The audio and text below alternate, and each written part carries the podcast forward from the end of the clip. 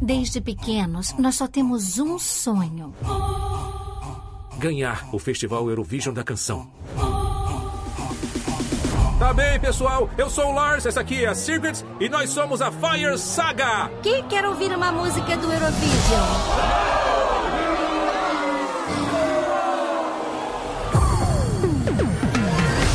Toda a Islândia pensa que nós somos uma piada. Isso não é verdade. Meu pai tem vergonha de mim. Não, ele não tem. Ele me olhou profundamente nos olhos e disse: Eu tenho vergonha de você. Devia estar bêbado. Ele disse: Pode pensar que eu estou bêbado, mas estou muito sóbrio. Idiota.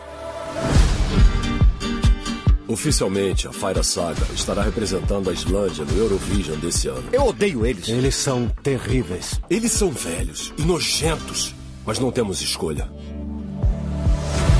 Então nós estamos dentro. É?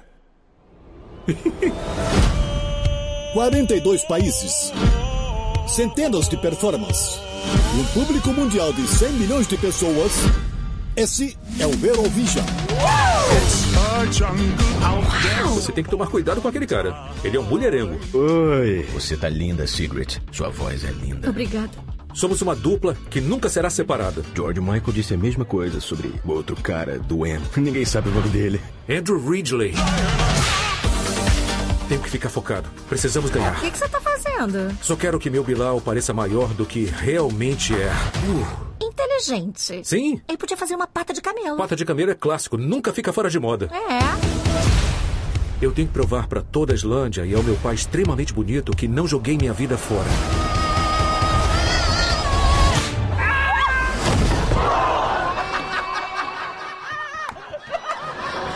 Essa não.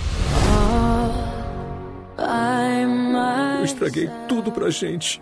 Você é um sonhador. Meu sonhador. Não, não podemos. Sério? Romance, estraga as bandas. Pense nisso. Fleetwood Mac, Ace of Base, Semen and Garfunkel. É, esqueci de Eu sei. garfão. A Islândia não vai desistir. Essa noite é a nossa noite.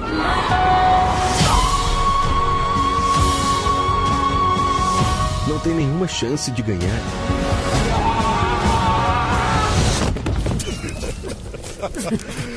Por que está rindo? Estou tentando brigar com você. Você está me batendo, mas não tem força. O gatinho usando luvas de boxe feitas de marshmallow. Ah!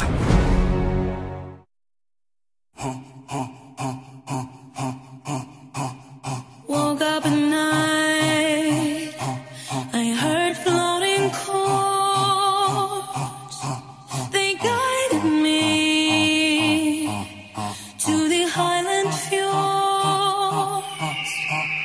Good evening, Europe! Ou nem tão good assim, né? Outro podcast da quarentena. Se bem que a Europa já tá melhor aqui quanto aqui no Brasil, né? Enfim, estamos aqui por mais uma edição do Podesk, podcast brasileiro sobre o Eurovision. Aqui que fala é Alex Erickson e estamos aqui, né? fa- Falando sobre um assunto que já estava querendo falar há muito tempo. Um tema interessante e comigo, Ana Raquel Eriksdottir. É nóis. Ana, Oi. e o Slovatic? Gente, desculpa, eu não vou conseguir, mas peraí. Está emocionada para essa gravação? Yes, I love you. You is beautiful. Ai, gente. Gente, eu vou dizer logo de antecedência, eu vou falar muitos memes de Demi Lovato aqui, porque eu amo os memes de Demi Lovato.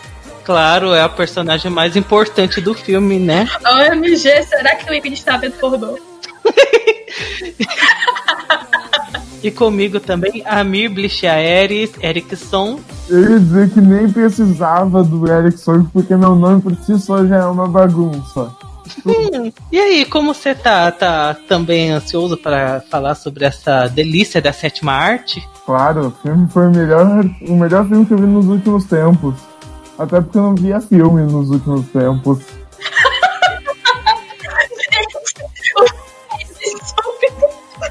E até porque você é o mais jovem daqui, então não deve ter visto tantos filmes assim. Eu não vejo filme desde dezembro, eu não via. E comigo, Paulo César Erickson. Hello. E aí, como você tá? Tá boa? Ansioso pra gravação? estou hidratada. Me hidratando, na verdade, é importante. Bebam água. E sim, uh, I'm a little bit excited. And I just can't hide it. Não, sim, vai, vai ser divertido, vai ser diferente.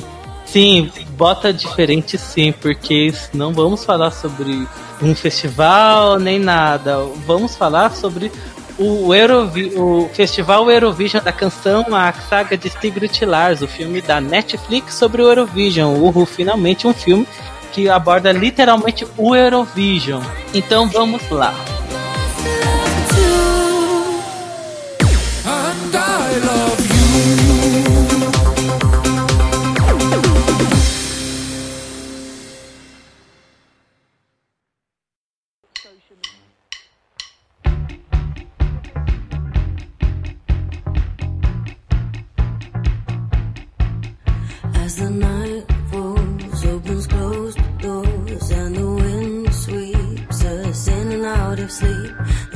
Começar a falar sobre o filme no geral, eu queria perguntar pra vocês sobre a reação de vocês sobre quando descobriram da notícia que ia rolar um filme sobre o Eurovision. Pra mim foi o seguinte, que acho que eu não lembro se os rumores aconteceram lá no final de 2018, era de que falasse, ah, o Will Ferrell vai fazer um filme do, sobre o Eurovision. Por um lado eu estava feliz, falando assim, nossa, um filme ainda que vai sair pela Netflix, uhul, vai ter uma grande divulgação do Eurovision pro Brasil, pro mundo inteiro e tal. Vai ser bem interessante, pode até trazer bastante público e dependendo do filme, é, pode até ser algo que o pessoal vai, vai realmente querer ver o Eurovision. A parte ruim era, porra, é Will Ferrell, né? Tudo bem que ele já fez algumas coisas deliciosas como SNL, o Superstar, que é um filme que eu acho sensacional de ruim. Mas ele não é um cara que eu falo, nossa, um comediante engraçadíssimo. Pra mim, nada engraçado. Mas eu gosto e desgosto de algumas coisas do Will Ferrell. Ele já fez algumas coisas boas, mas outras eh, nem tanto. Que não lembro de últimos trabalhos relevantes dele. Porque pra mim ia falar que o último trabalho dele relevante foi, sei lá, o filme do Lego, que ele nem aparece. É, Paulo, como você reagiu com a notícia do filme sobre o Eurovision na Netflix? Menina, eu nem sabia. É, não? Eu juro, não. Eu sou tão desatento com essas coisas, rumores, coisas assim, eu não fazia ideia. Eu nem sabia que estava sendo produzido, sem zoeira, eu não sabia real. E eu também não vi ninguém comentando. Só que ao que parece, muita gente estava comentando, então eu estava olhando nos lugares errados. Eu só fiquei sabendo que existia quando lançou. Aliás, quando lançou, não. Eu fiquei sabendo nas nossas conversas aqui no Podesk e vocês falando que ia lançar. E isso já estava próximo, era tipo um mês do lançamento, um negócio assim. Porque pelo que eu pesquisei também, era para ser lançado durante o Eurovision desse ano, só que atrasou por conta do Covid, papapá, não sei o que tem, então lançaram agora em junho. Mas eu juro que eu não sabia. Então eu não, não tive esse negócio de ah, rumores e tal. Quando eu já tava tudo pronto, só faltava lançar. Eu fiquei, eita! E aí eu não vi trailer, eu não vi nada, porque eu falei, não, eu vou ficar bem de boinha na minha, só vi algumas imagens, porque eu quero ser surpreendido, eu quero ver o que, que vai fazer. E, e eu gosto de fazer isso em relação a filmes, eu vou sem expectativa, porque trailer engana a gente. E ele é feito para isso mesmo. Então eu falei, vou sem expectativa tal. E eu tava esperançoso. Eu tinha, assim, um, um pouquinho de medo de virar uma coisa muito cha meio chacota. Mas, como dava para perceber que ia ser uma comédia pastelão, eu pensei que não ia ser tão chacota assim, porque o Eurovision tem tanto momento que é pastelão. Eu falei, bom, vai ver eles vão pegar essas coisas engraçadas, fazer uma coisa engraçadona realmente. Só que tomara que vá mais pro lado Verka Serdushka e menos pro lado Dusty the Turkey. E foi mais ou menos o que aconteceu no final das contas. Ana, como você reagiu sobre essa notícia de um filme do Eurovision na Netflix? Vocês assistiram Glitter? Em Já Busca de assisti. Sonho? Eu já falar, é Em Busca de Sonho é a Mariah Carey. Não, Em Busca de um Sonho. Infelizmente, sou cearense. Amém Glitter. E assim, tem um episódio, o episódio da, da eliminação da Pérola Negra de Hadouken.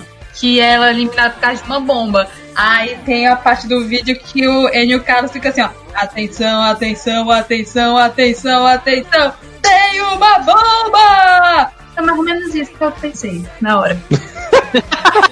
Eu vou pegar o vídeo pra vocês. Calma, eu fiz, eu, Foi eu uma fiz o mesmo com ele. excelente. É maravilhoso. Eu amo esse episódio, eu amo a Pérola Negra de Hadouken, inclusive. Ah, aquela coisa, né? Hum, filme americano. Hum, Will Ferrell. Ferrell.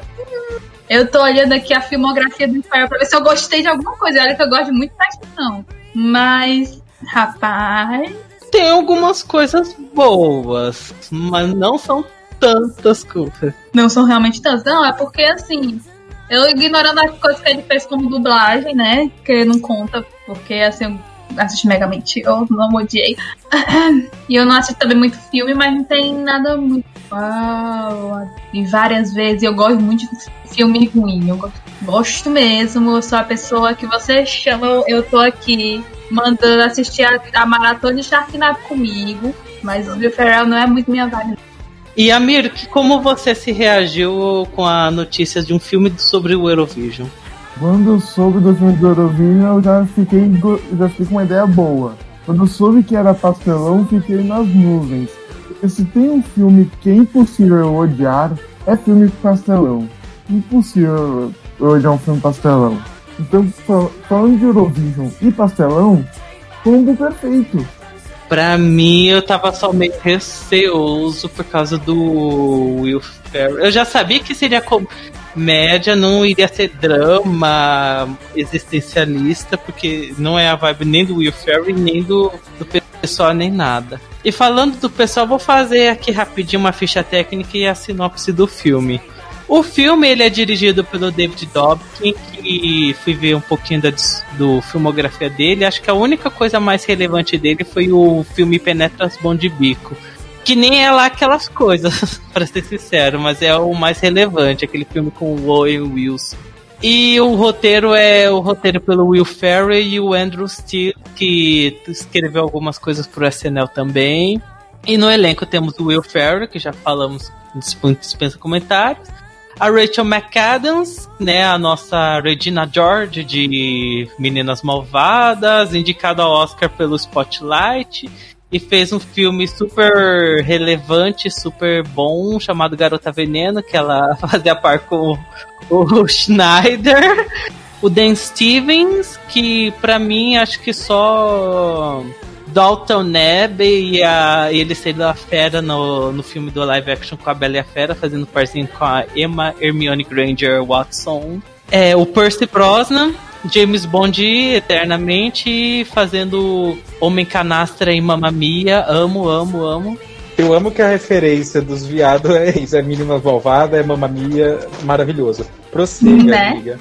uma personagem, uma atriz extremamente relevante, que é a Demi Lovato, de coisas como Glee, coisas como Sunny Entre Estrelas, e, e Camp né, Rock, cara. Eu lembrei do filme dela com a Selena Gomez, que aliás eu gosto, me julguem, eu adoro Ah, esse o programa filme. de proteção para princesas, amigo. Esse mesmo, eu adoro esse filme! Olha, eu não posso te julgar, eu chorei assistindo Hannah Montana o filme. Com 12 anos. Ai, eu gostei Era gente da hora que tocava The Clive. Aí tá todo mundo acho deu lá as lágrimas. Eu com. Muito emocionante. Minha música favorita da Malha até hoje. Enfim, e o, não tá citada no elenco, mas só que é, vale salientar que é bem importante, que é a- uma querida minha, que é a Molly Sanden, que já participou no JESC, já tentou várias vezes ir pro Eurovision, a última vez foi em 2016 com a maravilhosa You, You, amo Universe, maravilhosa. A coitada tá sendo creditada como Mai Marianne, que, né, outro subnome dela, tadinha.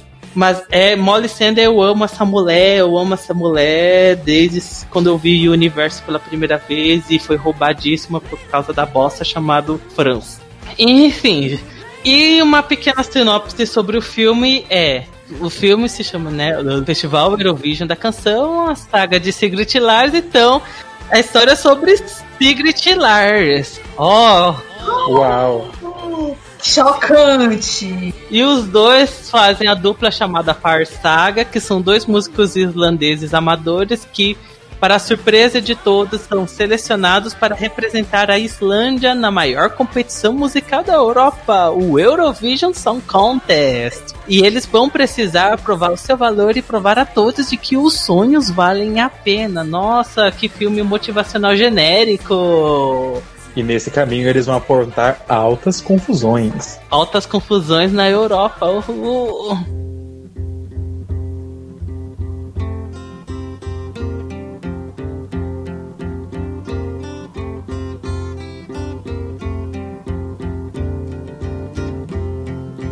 Agora já vamos vamos dar spoilers sobre o filme. Então já vamos deixar avisados. A partir daqui vai ser spoilers. Vamos falar agora a parte mais longa do filme, que são os pontos positivos e negativos do filme.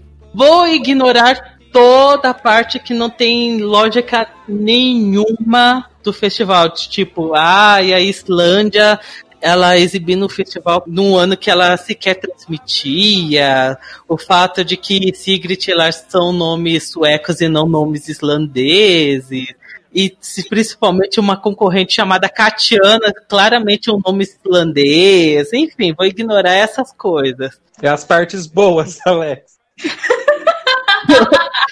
Você vê que assim, você vê que para desligar tinha que desligar muita coisa, porque tem muito erro de lógica que não ia fazer sentido nenhum. Mas. Pessoas no palco. Não entendi, desculpa, Samir. Eu esqueci de citar que estavam sete pessoas no palco de uma apresentação. Olha, acho que de todos os erros, esse é o menor, né? Verdade. Eu vou falar aqui já, né, começar no começo. O começo do filme, tirando acho que a cena que eu falo do começo, que é o, a cena inicial até a cena que eles vão selecionados pro Eurovision, é a parte mais enfadonha para mim, porque demora pra degringolar, não é tão interessante, mas isso aqui serve só pra mostrar, olha, Lars, um menino sonhador, muito bonito, né, jovial. É isso, desculpa, eu não, tenho, eu não posso jogar beleza de ninguém, mas ok. Ygritte, né, uma mulher super sensata que acredita em elfos, e aí ficam lá falando, ah, vamos tentar participar ir pro Songamonga, eles só falam como festival da canção, e eu fico pensando que estão em Portugal em vez de, em vez de estar na Islândia. Porque nesse Eu vi dublado, então dava ainda mais essa intenção. Que dá, é, parece que estão indo, estão competindo em Portugal e não no, na Islândia. Festival Islandês da Canção, amo. E aí, lá no meio, assim, ah, eles estão querendo divulgar sua música, sua arte, e aí ninguém que, da cidade de Rustavik, famosa por causa das Bahia que você pode ver os, os golfinhos e as baleias. Eles, mas eles não querem ouvir a música do Eurovision, eles querem ouvir Yaya Ding Dong. E aí vamos começar a falar algumas das músicas. O que vocês acham de Yaya Ding Dong? Uma delícia! Eu amo essa música.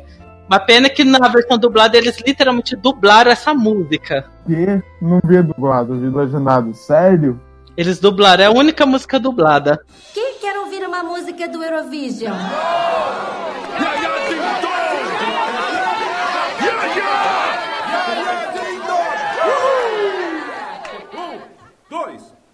Dois, três, quatro! Eu adoro sentir o seu toque, ele me faz muito bem.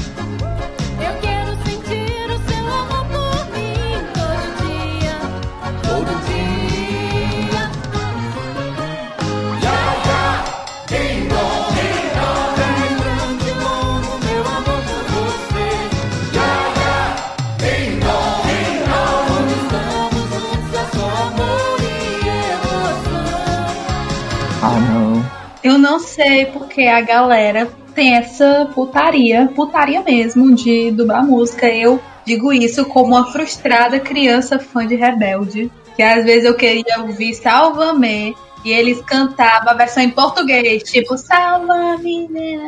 Eu não quero ouvir a versão em português. Não, não me incomoda a versão dublada, sinceramente falando, uh, a letra em si. O que me incomoda de verdade, e até hoje eu nunca descobri o porquê, se alguém souber, por favor, me fale. Sempre na a dublagem brasileira é muito boa, mas um pecado que tem é, sempre que tem música, a música é muito mais alta que os diálogos. E nesse caso, como você tem a música, eles dublam e a voz fica muito baixa. Então não dava pra eu escutar o que eles estavam cantando. Enquanto as músicas que mantiveram em inglês ou nas línguas originais, dava pra você ouvir a voz perfeitamente. Então isso eu achei meio escroto, meio estranho. Mas a dublagem da letra não me incomoda, não. Não, e eu e falando né, mais sobre Yaya Ding Dong, é um, uma música típica, engraçadinha, divertida, tá lá só pra divertir o pessoal de Odo da Vic. Você gosta dessa música, Mir? Odeio. Infernizou minha cabeça. Fiquei três dias só cantando Yaya Dindon na cabeça. Mas todo mundo quer ouvir Yaya Ding Dong. Nem todo mundo. Tadinho. Paulo, você gosta de Yaya Ding Dong? Eu gosto, mas não da música em si.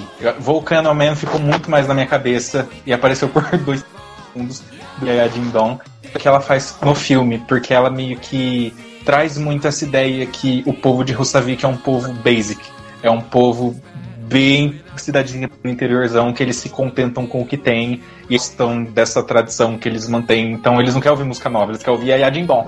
Até de uma maneira super cômica, escrachada. Yaya Dindon, você vai tocar Yaya Dindon, mas eu já toquei, vai tocar de novo. Então, pelo contexto, eu gostei muito de Yaya Dindon. A música é legalzinha, mas não ficou na minha cabeça igual a de todos os seres humanos. Eu acho que eu sou um ET.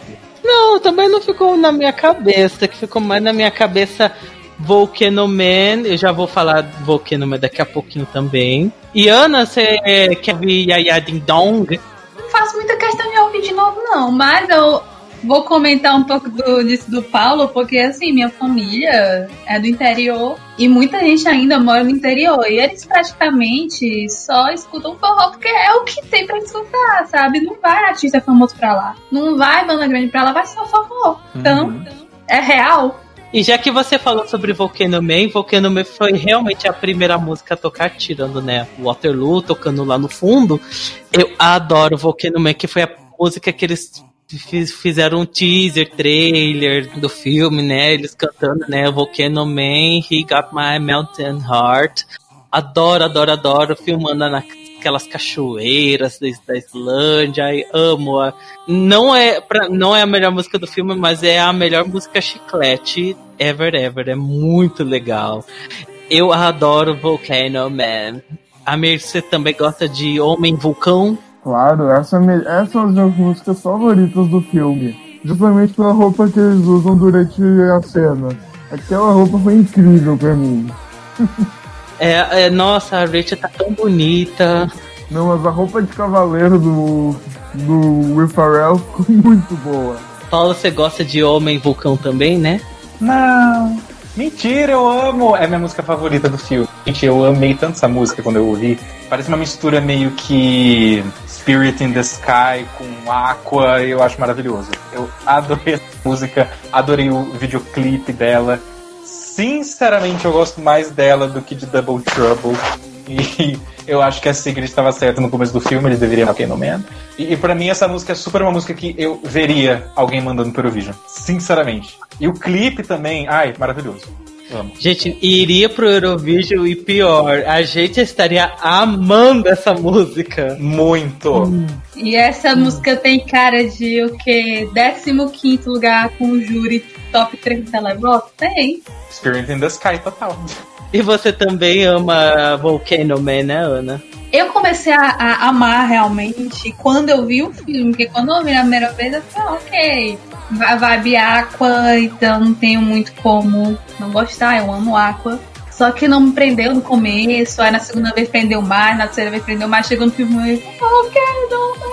Maravilhoso. E eu amo teclado. Ah, gente, ah, eu amei desde a primeira vez que eu vi, tá lá a voz da Molly Sander misturada com a voz da, da Rachel lá tocando ela toda prateada.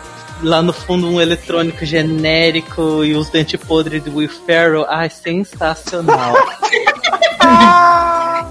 Gente, dá um close da boca dele, é horrorosa! Gente, a propaganda que dá pra fazer de, sei lá, Antes e depois do dentista. se com Kari, sem Kari. Não, antes de Doutor Tal. Depois de novo. Gente, nossa, que, que dates feios. Eu, muito feio, feio, feio demais. Mas eu amei, porque adicionou pra, pra, pra bizarrice do número e eu achei maravilhoso. Total. E aí, depois deles tocarem Yaya Ding aparece a cena deles na, na Universidade da Islândia. É o prédio é da Universidade da Islândia, mas eles juram que é na, na RUV, que é a emissora islandesa. Aí, de repente, vem Katiana Lindsdottir, ou também conhecido como Demi Lovato, loira bizarra, cantando In The Mirror que eles juram de pé junto que essa é a música sensacional e perfeita para vencer o Eurovision. Eu particularmente gosto muito de In The Mirror, acho uma música muito boa, muito melhor que algumas músicas novas da Demi Lovato, mas, mas eu sou um pouquinho questionável de jogar porque eu sou Yes, I. Eu, se me perguntarem You e Slovatic, pra mim eu responderia que sim. Porque eu gosto de- das músicas da Demi e essa não é de. Você espera que eu também goste. E é uma música bonitinha e genérica, mas não seria a minha torcida pro Songamonga, pra ser sincero. Seria a sua torcida na, no Songamonga, Ana, a maior Lovatic que ninguém respeita? Que dó. Beijo, please. Provavelmente não. Adoro dessa seu amor tanto por baladas. Não é. Gente, isso tem cara de música que ficaria no, sei lá, 32 lugar no meu ranking. E se fosse um concurso, em vez de ser o Songamon, fosse, sei lá, o famigerado Mask, eu veria ganhando mesmo. Mas, como não é o famigerado Mask, a.k.a. Seletiva de Malta, Descansa em Paz. Então, assim, pra ser uma contenda, qual foi a última vez que a Islândia mandou a mulher com balada? É o Hannah? Deixa eu lembrar. Eu lembro da última vez que a Islândia mandou balada. Eu ia falar que foi 2015 com Unbroken. Aquela bomba, pelo amor de Deus. A Broken é muito ruim. Gente, eu amo Unbroken. Era meu top 10. Ah, não, não. Não, não, minha posição. A performance é um lixo, mas eu amo Unbroken. Nunca gostei. A única coisa que eu gostava é que a menina deve ser mais velha que eu. E tem cara de ter 12 anos. Tem cara de participante do JESP. A última balada foi de 18, eu só avisando. Quando era com um homem. É, eu lembro que foi o Outsources, a última balada. E ficou em que lugar? Último de último. Eu ia falar que a última, que a única coisa que eu gosto de Unbroken é o nome. Que, inclusive, sabe quem é que tem Unbroken também? Demi Lovato. Justo. Sinais. E Paulo, o que você acha da música da Demi no filme, o No Espelho? Não gosto. Não é ruim, mas eu não gosto. Pra mim, essa tem cara de Suécia, mas não é uma música que a Suécia manda, é uma música do Melody Festival em que a Suécia rejeita, principalmente porque é uma mulher e eles odeiam mulheres, ganhando, né? E ai, não, não, não vejo muito potencial, não. Acho que. Mas, mas eu achei que foi muito bom, porque sempre no. Uma coisa que eu vou falar quando a gente começar a falar dos pontos positivos mesmo é que eu acho que em vários pontos eles conseguiram trazer as essências do Eurovision. E uma das essências do Eurovision sempre é: qualquer música, por mais genérica que seja, sempre vai ter uma galera falando: essa vai ganhar, essa é incrível, essa é maravilhosa. Aí tem gente que de fora que fica: "Ah, aham, ok, legal. E aí que acontece várias vezes da gente ter músicas muito legais em seleções, muito originais, muito bacanas, só que os países optam por mandar as genéricas e a gente fica, "Ai, ok. Então pra mim é, é tipo isso. Eu acho boa, mas não acho que iria longe nem ganhar.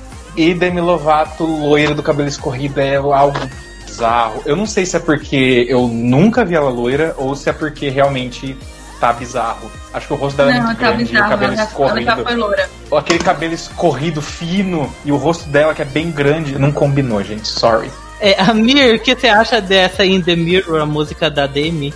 Sem opinião formada. Eu gosto e não gosto ao mesmo tempo. Eu não tenho muita opinião mesmo sobre essa. Essas são uma das músicas que menos tem minha opinião. Ah, tá bem. É, mas segundo o pessoal da televisão islandesa, essa música vai ganhar o Eurovision depois de muitos anos. Eu, uhum, tá bem.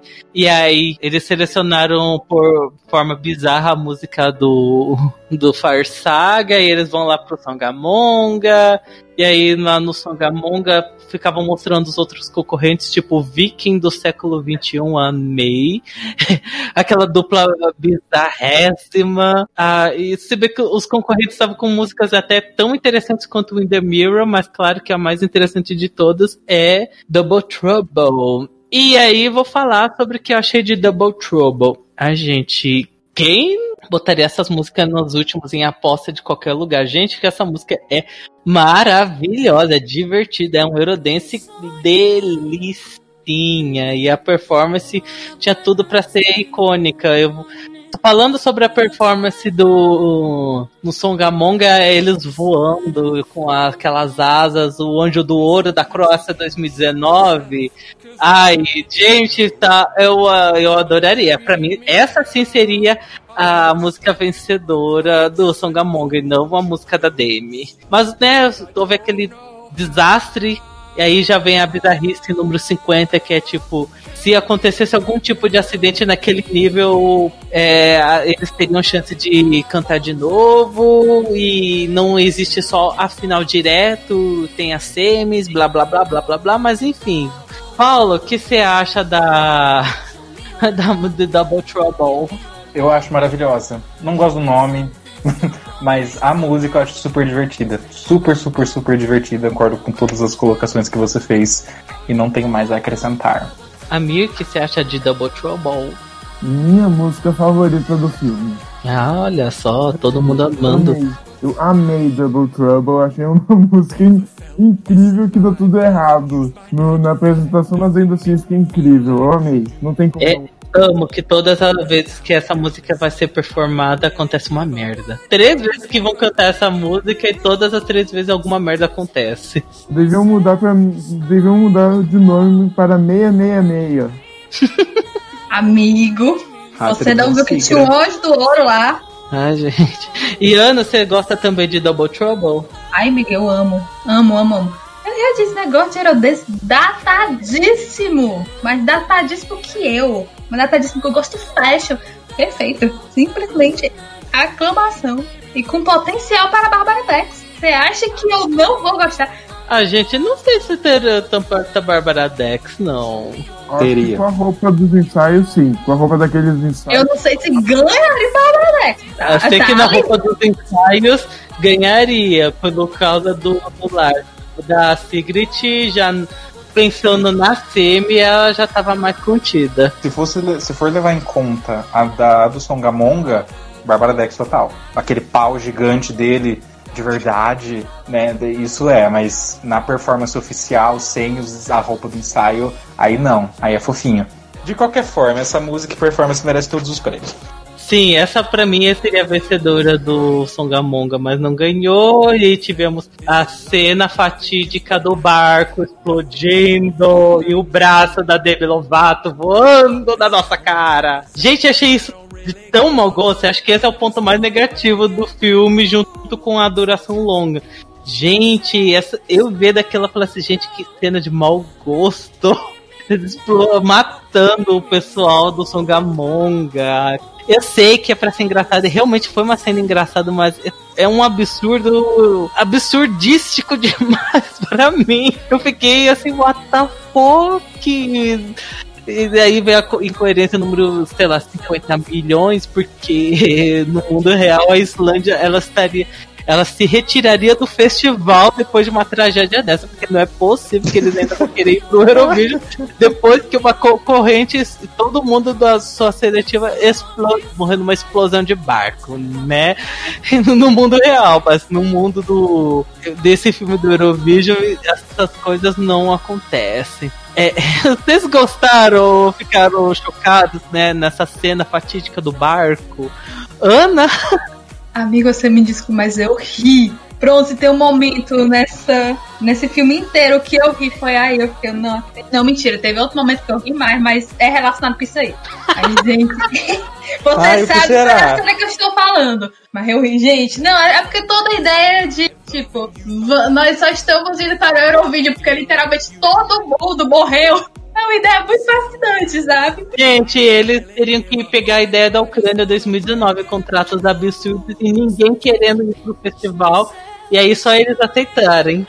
Não, eu acho essa mais legal, do todo morre. Yes. Descansa em paz, é ficção mesmo.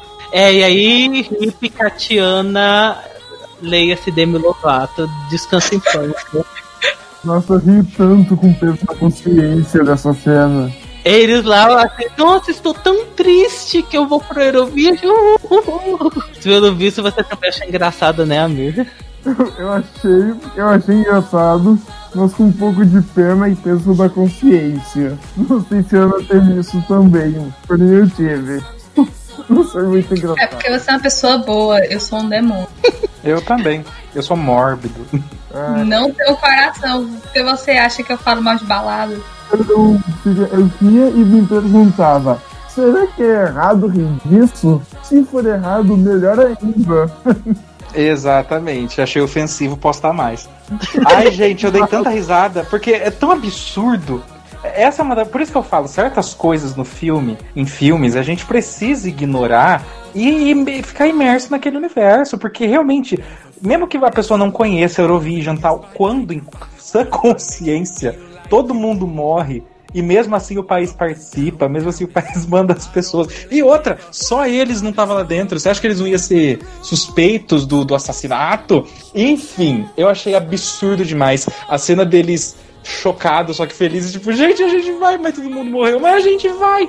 Muito engraçado. Realmente concordo com a Ana, é uma das cenas mais engraçadas do filme inteiro, que é um nível de absurdo maravilhoso. É uma das velhas coisas que você não ri tanto porque é engraçado, você ri porque é absurdo. E eu amei. Sim. Total. É, desse daí eu rio, mas eu boto como momento ruim porque fala assim, achei de mau gosto, mas eu ainda assim, eu ri para caramba. É uma tragédia terrível.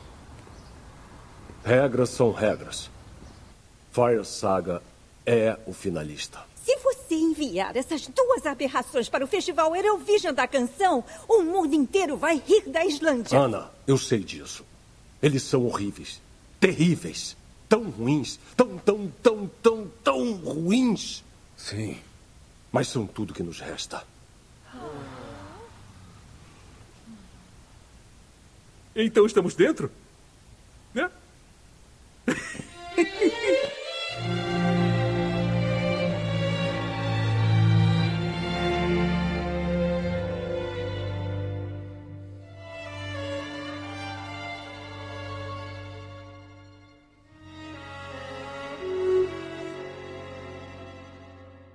E aí corta e vem a segunda parte do filme, que é eles indo pra Edinburgh. E, e aí tá lá no fundo deles comemorando: Ah, nós estamos no Eurovision, rua ao som de Amar pelos Dias. E de repente corta pra cena Salvador Sobral, mendigo, tocando no piano. Cenas que ninguém pediu. Aí eu gostei da cena, pra ser sincero. Foi melhor, foi mais útil do que a participação de uma certa personagem. Polêmicas. Ai, go- eu gostei, gostei, mas só que eu não saberia qual música do Eurovision teria que se encaixar naquele momento. Love Shine a Light. que nojo! Será uma música que não seja cantada por um demônio na Terra ou uma música que, sei lá, seja em inglês?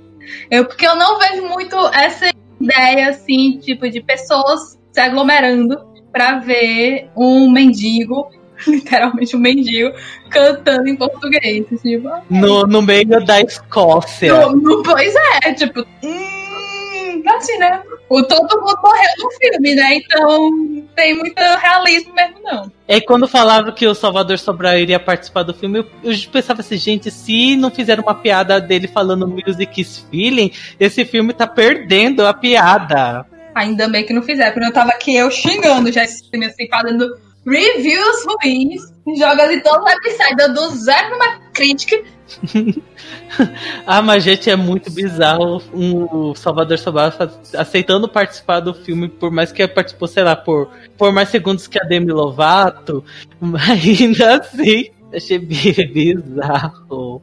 Mas enfim, eu acho aquele momento bonitinho, mas aqui é ok. É, é, só vou mais pelo aquela sensação de ai, os dois sonhadores indo para um outro país, realizando seu sonho de ir pro festival, mas fora isso, é ok. Então, né, vamos lá falar sobre o russo, mais russo, in- interpretado por inglês, do Alexander Lemtov, com Lion of Love. Eu não gostei dessa música, pra ser sincero, como é de praxe de uma música da Rússia. Ó, e porque é cotada, é inspirada em Felipe Kirkorov e, e Sergei, ou seja, é pra muita gente amar e eu achar overrated all over again. E a performance é também, né, muito heterossexual, né, aqueles homens todos sem camisa, os chicotes, movimentos pélvicos do um dançarino fazendo no, no Alexander. Ai, amo. A performance é divertida, mas eu não sou chegado a essa música, não. Eu tenho uma crítica à performance, eu preciso falar logo. Vai, fala, Ana, que Mas cadê as paredes e os espelhos do Kirkorov? Faltou. Cadê? Ah, o telão, cadê? Foram copiar o Kirkorov, esqueceram a parte mais importante. Não, Ana. É o low, bu- é o low budget Kirkorov. Nossa, mas ainda.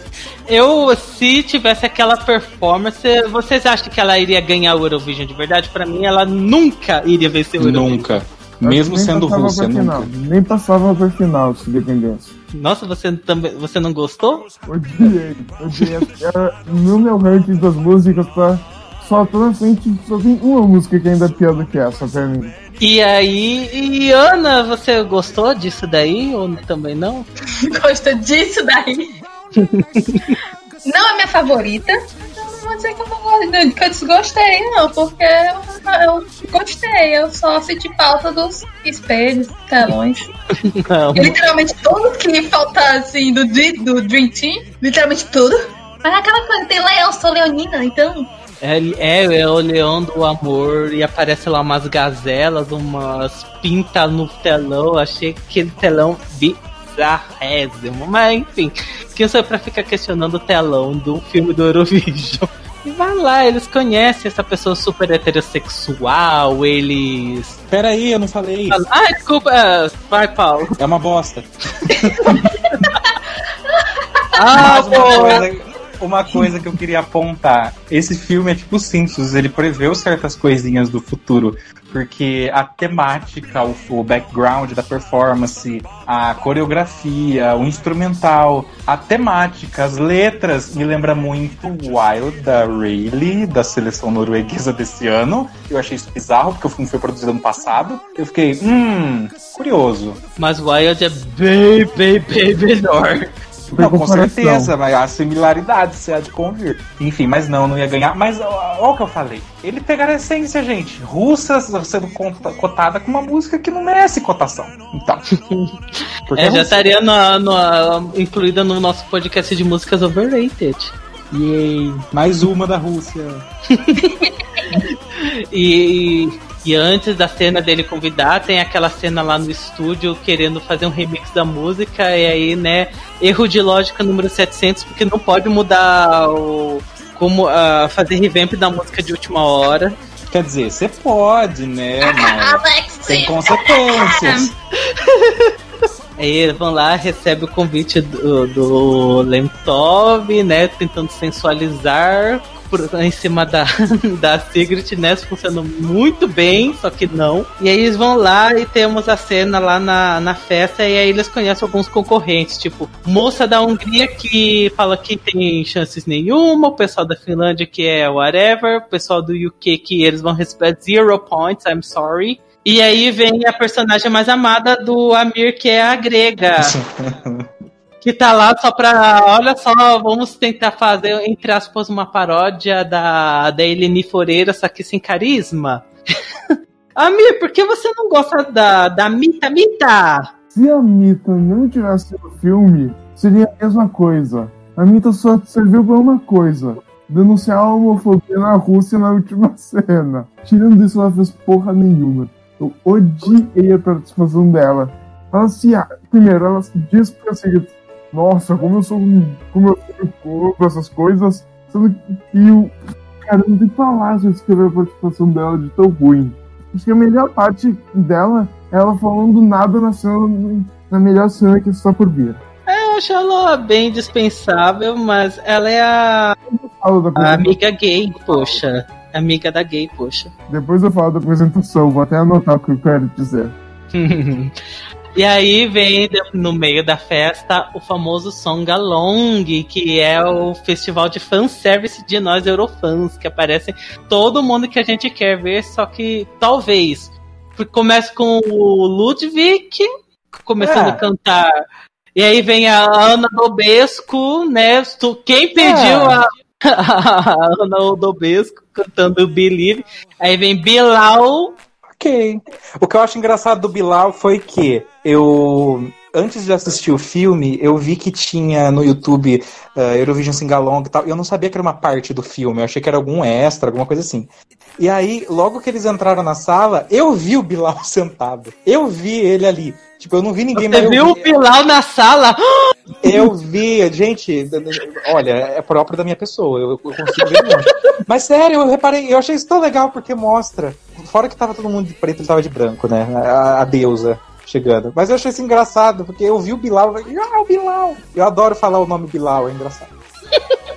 Vão lá e começa a fazer. Eles começam estão lá cantando Believe da Cher. Depois o Bilal corta pra Loreen, que claramente está de peruca.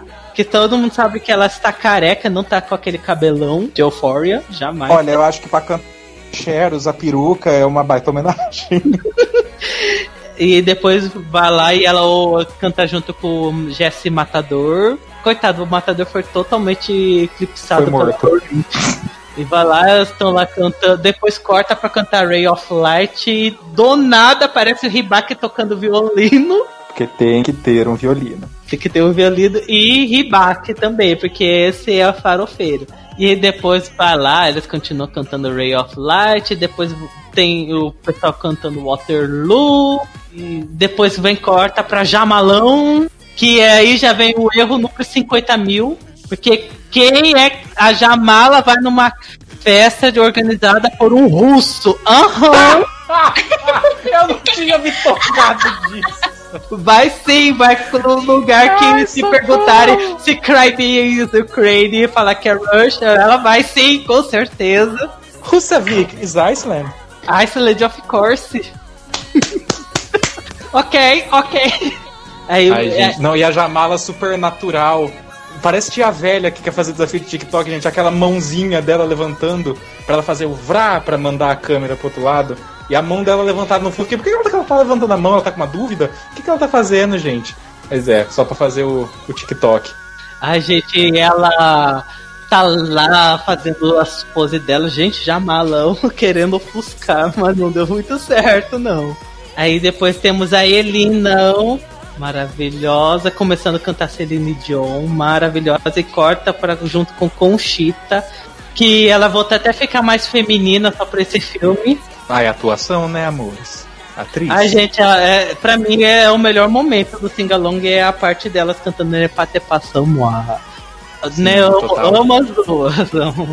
E de repente vem a neta, né, fazendo shade pro Salvador Sobral, porque ela, parece a neta tá lá os fireworks. E eu adoro que o Salvador é mendigo e ela chega numa limusine. Amor! E vai lá, todo mundo termina com a música mais firework da história, que né, o I Got a Feeling. É, E aí, eu particularmente assim, achei esse momento super, super, super divertido. É bem. ah, é Fanservice. Fanservice total. Ah, é divertida, é inútil, mas é divertida pra quem go- gosta do Eurovision. Você gostou, Paulo? Amei. Amei. Porque não só pra fã de Eurovision, mas pra viado. Gente, você canta a música de Cher depois da Madonna, Celine Dion. Gente! Aba. É maravilhoso. Aba! Gente, eu tava no céu. Eu estava no céu. E realmente, eu acho que pra quem não conhece Eurovision, tá assistindo o filme pelo filme, esse momento deve ter sido meio estranho, assim, porque a gente tem esse monte de gente que não aparece no filme antes, não aparece no filme depois, cantando aleatoriamente. Mas me lembra muito Pitch Perfect, a cena lá que eles fazem, que todo mundo, cada um canta um pedaço. Me lembrou muito isso. E eu achei fofo. É, é um fanservice legal, eu acho, porque mostra que realmente teve essa esse trabalho de estar no Eurovision. Eles não estão fazendo negócio olhando de fora, 100%. Eles estão inseridos ali, tanto que tem um monte de gente do próprio festival que tá ali e tal. Gostaria de ter visto gente um pouco mais das antigas, sim, mas eu entendo os problemas de, de produção e essas coisas e tal. No geral, eu gostei do jeito que foi, achei que ficou muito fofo. Eu amei, amei, amei, amei demais. É, é bem divertido. Ana, você também adorou o Singalong? Óbvio. Assim, eu posso dizer uma coisa, mas esse momento, ele é o mais obviamente feito para os fãs de Eurovision, porque é literalmente um montão de fave do Eurovision, principalmente a grande lenda Ana Dobesco. Super favorita! Do, do do Forró. Representatividade brasileira, Ana. Amo, ainda nordestina. Amém. Melody do Forró. Cantando músicas da Eurovision, cantando música que. A música pras gays! E nem Carol. Love fez em Invincible. I love the gays. então, né, qual eu sou fã de Eurovision? Óbvio, gostei. Talvez objetivamente falando, seja meio tosco, seja meio tipo aleatório, seja talvez até ruim. Ok, mas foda-se. Amir, você gostou do Singalong? Eu não consigo parar de ouvir essa cena. Fico botando no YouTube over and over pra ficar ouvindo e fazendo qualquer outra coisa no computador. Só do play fico dando replay, replay, replay que nem a tampa. replay, replay, é.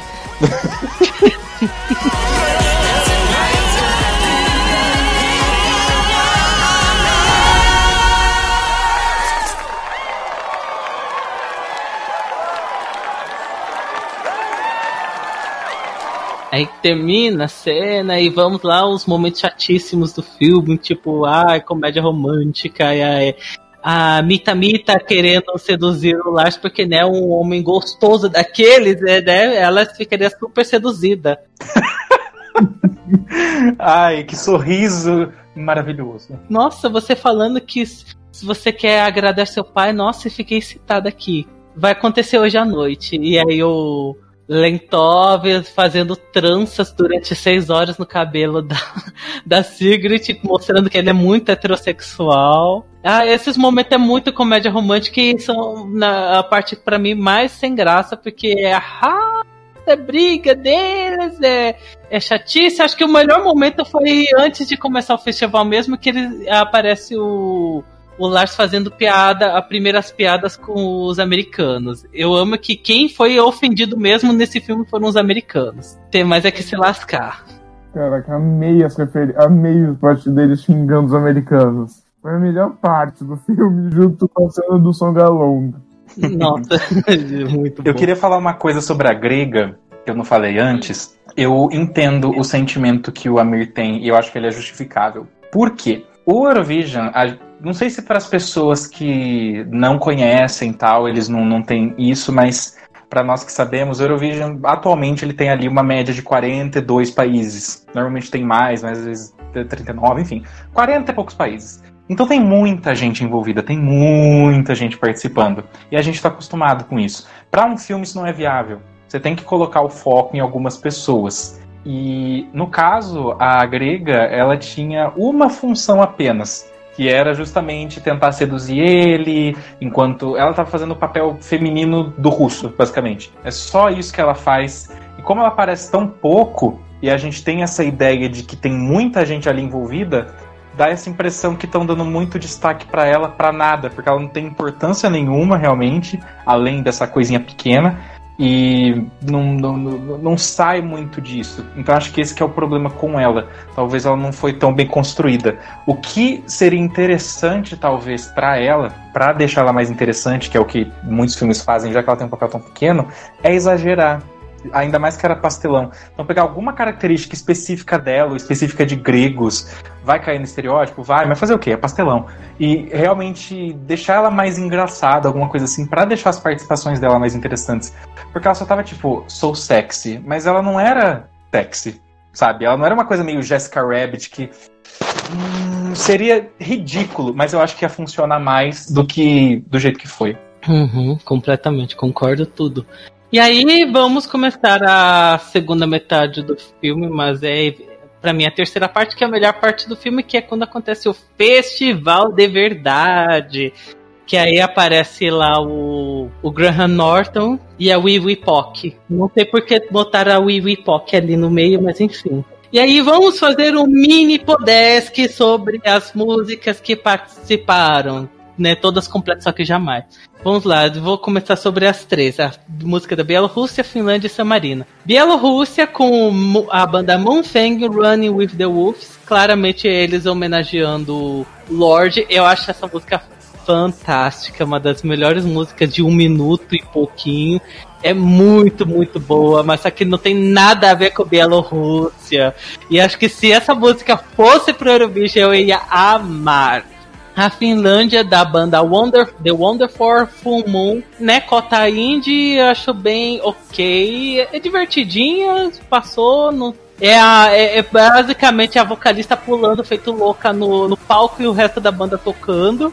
E San Marino do Dali Borginski, Hit My It, que é uma é pra mim a pior música do filme, que é uma balada sem graça, chatíssima, e só vale pelo momento dele chorando feito louco, claramente homenageando, sei lá, Polina Gagarina, I Am Someone, enfim. É, Paulo, o que você acha dessas três músicas? A música da Bielorrússia, da Finlândia e de San Marino?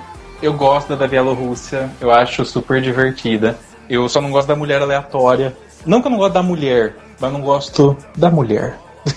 não, tipo, não, que, não que eu não gosto da parte dela, mas eu não gosto dela. Eu acho que ela tá tão distoante do resto da banda, o que eu sempre falo. As pessoas têm que estar mais em conjunto ali com a com o que a banda faz. Se bem que, né, me contrariando agora, o que eu acabei de falar, por eu falar isso em vários podesks, tem várias bandas que são desconexas visualmente no Eurovision, mas Lorde não é. Se você vai homenagear Lorde, você faça direito. Bota essa mulher com roupa de monstro.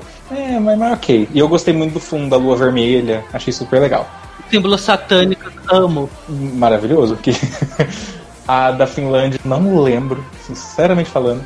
E a de San Marino, olha, me lembrou tanta coisa. Me lembrou aquela. Eu não vou lembrar agora exatamente o país, mas era uma que era toda gospel, acho que era Israel, de 2006, que tava todo mundo de branco também. E o cara da Era, que tinha, Então. tinha a mulher do piano, tinha a mulher do sutiã. Me lembrou. Cara, talvez essas músicas é tudo 2006, porque, tipo, Bielorrússia é Lorde, a Finlândia com a mulher pulando talvez é aquela. Cara, será que é a Islândia? Não, que absurdo. Tá falando da Silvia Nath, é absurdo, não? Não, gente, que horror. Nossa, fêmea, desculpa, Silvia. Mas era uma que a gente falou que era super nada a ver, que parecia meio disco, que o cara era meio Elvis, mas fazia umas coisas bizarras. E. Ah, Dinamarca? É, San Marino é, é essa aí de, Israel. E qual era a outra? Né, Não, ainda vamos falar sobre as duas últimas. Ah, é, mas eu também odiei a de San Marino. É um gospel horrível, não gosto de gospel. Talvez foi, foi. É por isso que o Ludwig tava no filme. Trouxeram essa vibe gospel dele, então ele tava lá. Amo. Já disse, Marino, claramente com essa música seria a desqualificação completa. Né? Na final ainda? Não, é na Quem semi semi? que ficava mostrando. Ah, bom. Ah, bom. É, é. Aí ok. Se bem que é San Marino, então não, não tá tão longe da realidade. Ser ruim. Ei, a Marina é iconicamente ruim. Essa isso é ruim. é, é verdade. E Ana, o que você acha dessas três músicas? Mano, já comentei de Samarino, né? Querendo ou não. Como a fã de Samarino que eu sou, eu estou louca e ofendida porque não fez algo econômico. É, tipo, ruim, bilhoso, só fez algo, sabe? Estamos falando de San Marino, não estamos falando de Ram, só bom, estamos falando de San Marino. É só uma coisa legal pro meu país. tirando isso, Finlândia eu caguei. Eu acho Bielorrússia mais Finlândia que Finlândia. E, enfim, e falando em Bielorrússia, inclusive minha música favorita de todas do festival, mesmo tendo um minuto. O que ah, pode dizer muita coisa, mas é, um- é muito surpreendente, né? Porque, porque é, seria uma música que eu só 100% torceria no, no Eurovision, talvez até top 3, mas com certeza. Torci pra Lost também. Sim, eu, só, eu só não acho que é uma música da Bielorrússia, porque a Bielorrússia jamais mandaria uma música boa daquelas. Seria a melhor música da Bielorrússia. E a Mia, o que você acha dessas três de lista? Acho que San Marino fez. Só fez um. Eu vou falar um termo que é muito comum aqui no sul, não sei se é na região de vocês. Que é encher linguiça. Encher. Só, só tava por tá. Bielorrússia, amei. E Finlândia é uma liberdade que a banda realmente existe. Se chamaram Peros e é uma banda britânica. O maior plot twist de todos os tempos. E a das músicas aleatórias é a única que tá completinha. Todas as É. outras músicas que não tem, assim, tipo, muita relevância é a que tá completinha. Enquanto isso, Running with the Wolves não tem lá seus três minutos, triste. Nem tudo é perfeito, ó. E falando de perfeito, vamos falar sobre a sua mu- mulher favorita, a música da Mita Mita, da Grécia, a Come and Play Masquerade. Que, gente, que performance maluca, eu amei, amei, amei, amei. A música, né, como referência ao Eurovision, é uma música do, do Thomas Gison, ó, que também é outra farofinha, outra figurinha carimbada do Eurovision. E a Masquerade já começa já icônica, fazendo homenagem a Engranca, chegando com roupa de astronauta. Amo. As anotações. Tiramos as anotações. já veio super sensualidade, movimentos pélvicos das dançarinas e gente com cara de. Com umas, uns balão enorme na cabeça, pulando, uma menina cantando lá no, pendurada no teto pela, pelo balão. Eu gente, que performance bizarra! Amei, amei, amei, amei, amei. É, é tudo tão what the hell is going on, mas é tão Eurovision what the hell que eu amei. E a música da Suécia do Johnny John John, Cooling with the Homies, que é um rap que jamais ganharia o Melody Festival, mas é um rap ok, e aí já sabemos que eu não sou muito chegada a rap. E a Mir, o que você acha dessas duas, Grécia e Suécia? Vou primeiro falar da Suécia porque eu tenho menos coisa pra falar da Suécia. Boazinha. Boazinha porque eu gosto de rap. Só por isso eu botei boazinha. Não achei nada demais a música da Suécia. Tirando o fato de ter sete pessoas no palco, que é mais um dos vários erros cometidos pelo, pela montagem do filme. E agora falando da Grécia, chegou o meu momento. Arrasa, bicho. Primeira anotação. Os movimentos pélvicos da, da grega parecem X vídeos em realidade virtual. Se botasse só essa cena numa, num VR, tinha certeza que teria um lunático fazendo umas coisas inadequadas. Amo. A letra é a única coisa que nós tem na música. Única coisa. Igual a, e também parece um pouco de frase de pedófilo a letra em nas partes. E grega com navios que mais parecem terem sido pagas ou escravas sexuais da Anitta e o- obrigadas a sensualizar em- na cena. E a roupa que parece um disco de discoteca dos anos 80, finalizando com umas cabeçonas de uma sereia flutuante. Uma, para mim, eu pensava que eram umas algas vivas naquele palco flutuando. Não, pra mim é umas cabeçonas nada a ver e uma sereia flutuando. Paulo, o que você acha desse momento? Mais uma vez, eles estão pegando 2005. O povo no teto me lembra super a abertura da, da final com o povo na Paris Performance. Achei isso lindo. A performance me lembrou Bad Love, por que pareça, com as bolas gigantescas na cabeça do povo. E eu achei a música ok. Tipo, não, não, não tem cara de Grécia. Não tem. Assim, não vejo a Grécia mandando aquilo. Sinceramente, eu acho que é muito doido. E a Grécia, por mais que de vez em nunca ela tome um risco assim, ela sempre joga mais segura. Eu acho que Grécia não ia mandar um negócio muito daquele jeito, não. E o que me incomoda mais na performance da grega é que ela não tem maquiagem. Gente, como que você tem uma performance toda de ET, sereia, bicho louco, e você não tem maquiagem no seu rosto? Nossa, não gostei. Detestei isso. O cabelo só um rabinho de cavalo? Não, não, não, não, não, não, não. Se for pra fazer, bota uns, uns glitter, aperta o lápis nesse olho pra ficar, tipo, super mais chan. A performance foi melhor. E sobre a. É legal, é legal. Me lembra muito República Tcheca. Eu acho que eles super pegaram o Nicolas de referência de fazer essa, essa performance. E o que tem de Suécia é, é um garoto jovem. É isso. Isso é verdade, isso é bem Suécia. Mas também acho que faltou um pouco de, de projeções no fundo. Mas faltou pro russo, vai faltar pro sueco também. Ana, o que você acha dessas duas músicas de?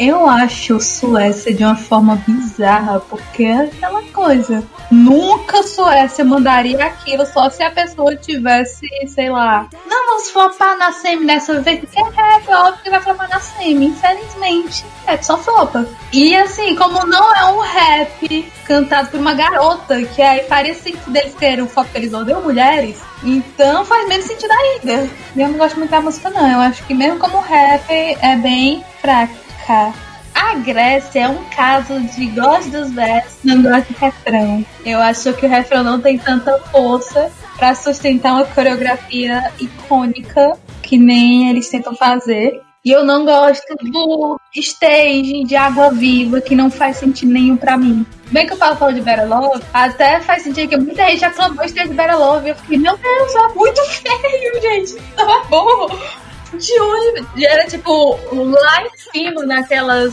votações da imprensa, tipo, melhores perguntas, tipo, gente, isso não tá bom. De jeito nenhum. Qual é o problema de vocês? Então, é mais ou menos o que eu sinto. Tadinho. Eu, eu gosto da, da homenagem da bola jogada com as duas mulheres com as bolas na cabeça. Ai, eu ficava agoniada com aquela bola jogada que eu ficava. Para você achava que elas iam morrer sufocada? Sim. E aí eu deixei pra. Assim, a gente já comentou a música, mas vamos comentar sobre a performance, né? Sobre Double Trouble, que já começou bem melhor do que a versão do Songamonga, já tava super divertido, achava mais divertido e do nada aparece a roda de hamster de Ucrânia 2014. E, né, a, e, né, a música sobre incesto, que, né, o caso deles, né, que já que ficavam perguntando pra eles o tempo inteiro no filme se eles eram irmãos ou não, e ele provavelmente não. É por isso que o Stage foi inspirado em TikTok, que é uma música incestuosa falando sobre a guerra na Crimeia. Óbvio. E Só aí. não vê quem não quer. E aí, né, no stage deu tudo errado com o cachecol. Com o lace gigantesco que quase mata a Sigrid numa tacada só. Gente, aquela performance foi um desastre. E aí termina todo mundo. E lá no fundo o pessoal rodando, feito louco, os fireworks, fireworks, fireworks. E aí termina todo mundo lá no silêncio. Gente, ia ficar. Eu falo assim, gente, absurdo. A melhor música do Eurovision. E vocês fazem isso, que absurdo. Vocês gostaram daquela performance se não tivesse aquelas tragédias? Ana, você gostaria? Seria aquele nível de performance que é tão ruim que vira boa. Com certeza, isso não é, isso não é nível icônico de TikTok. Isso é nível bagunça. Too much going on. Não que eu ache isso um problema, mas, gente, é, é porque ninguém avisou. E outra coisa que também pra mim não faz sentido, pegando é um pouco da, da- das partes antes, um negócio que me incomodou, foi o Lars fazendo as mudanças na, na época do ensaio, a Sigrid sem saber de nada, tipo, Uhum. eu ficava tipo, mas isso era pra vocês terem ensaiado os últimos três meses. Por que vocês estão mudando esses ideias agora, sabe? Então, assim, tá, nem parece uma coisa meio não pensada direito, pensar de uma hora, vamos chocar. Não só isso, mas é bizarro, porque o filme inteiro a gente vê os dois juntos. Você não vê eles separados. Então, como que o Lars ele pegou e fez todas essas mudanças, conversou com o cara do staging e tudo, sem a Sigrid saber, poderia ter acontecido? Poderia, mas não tem indicação nenhuma disso no filme.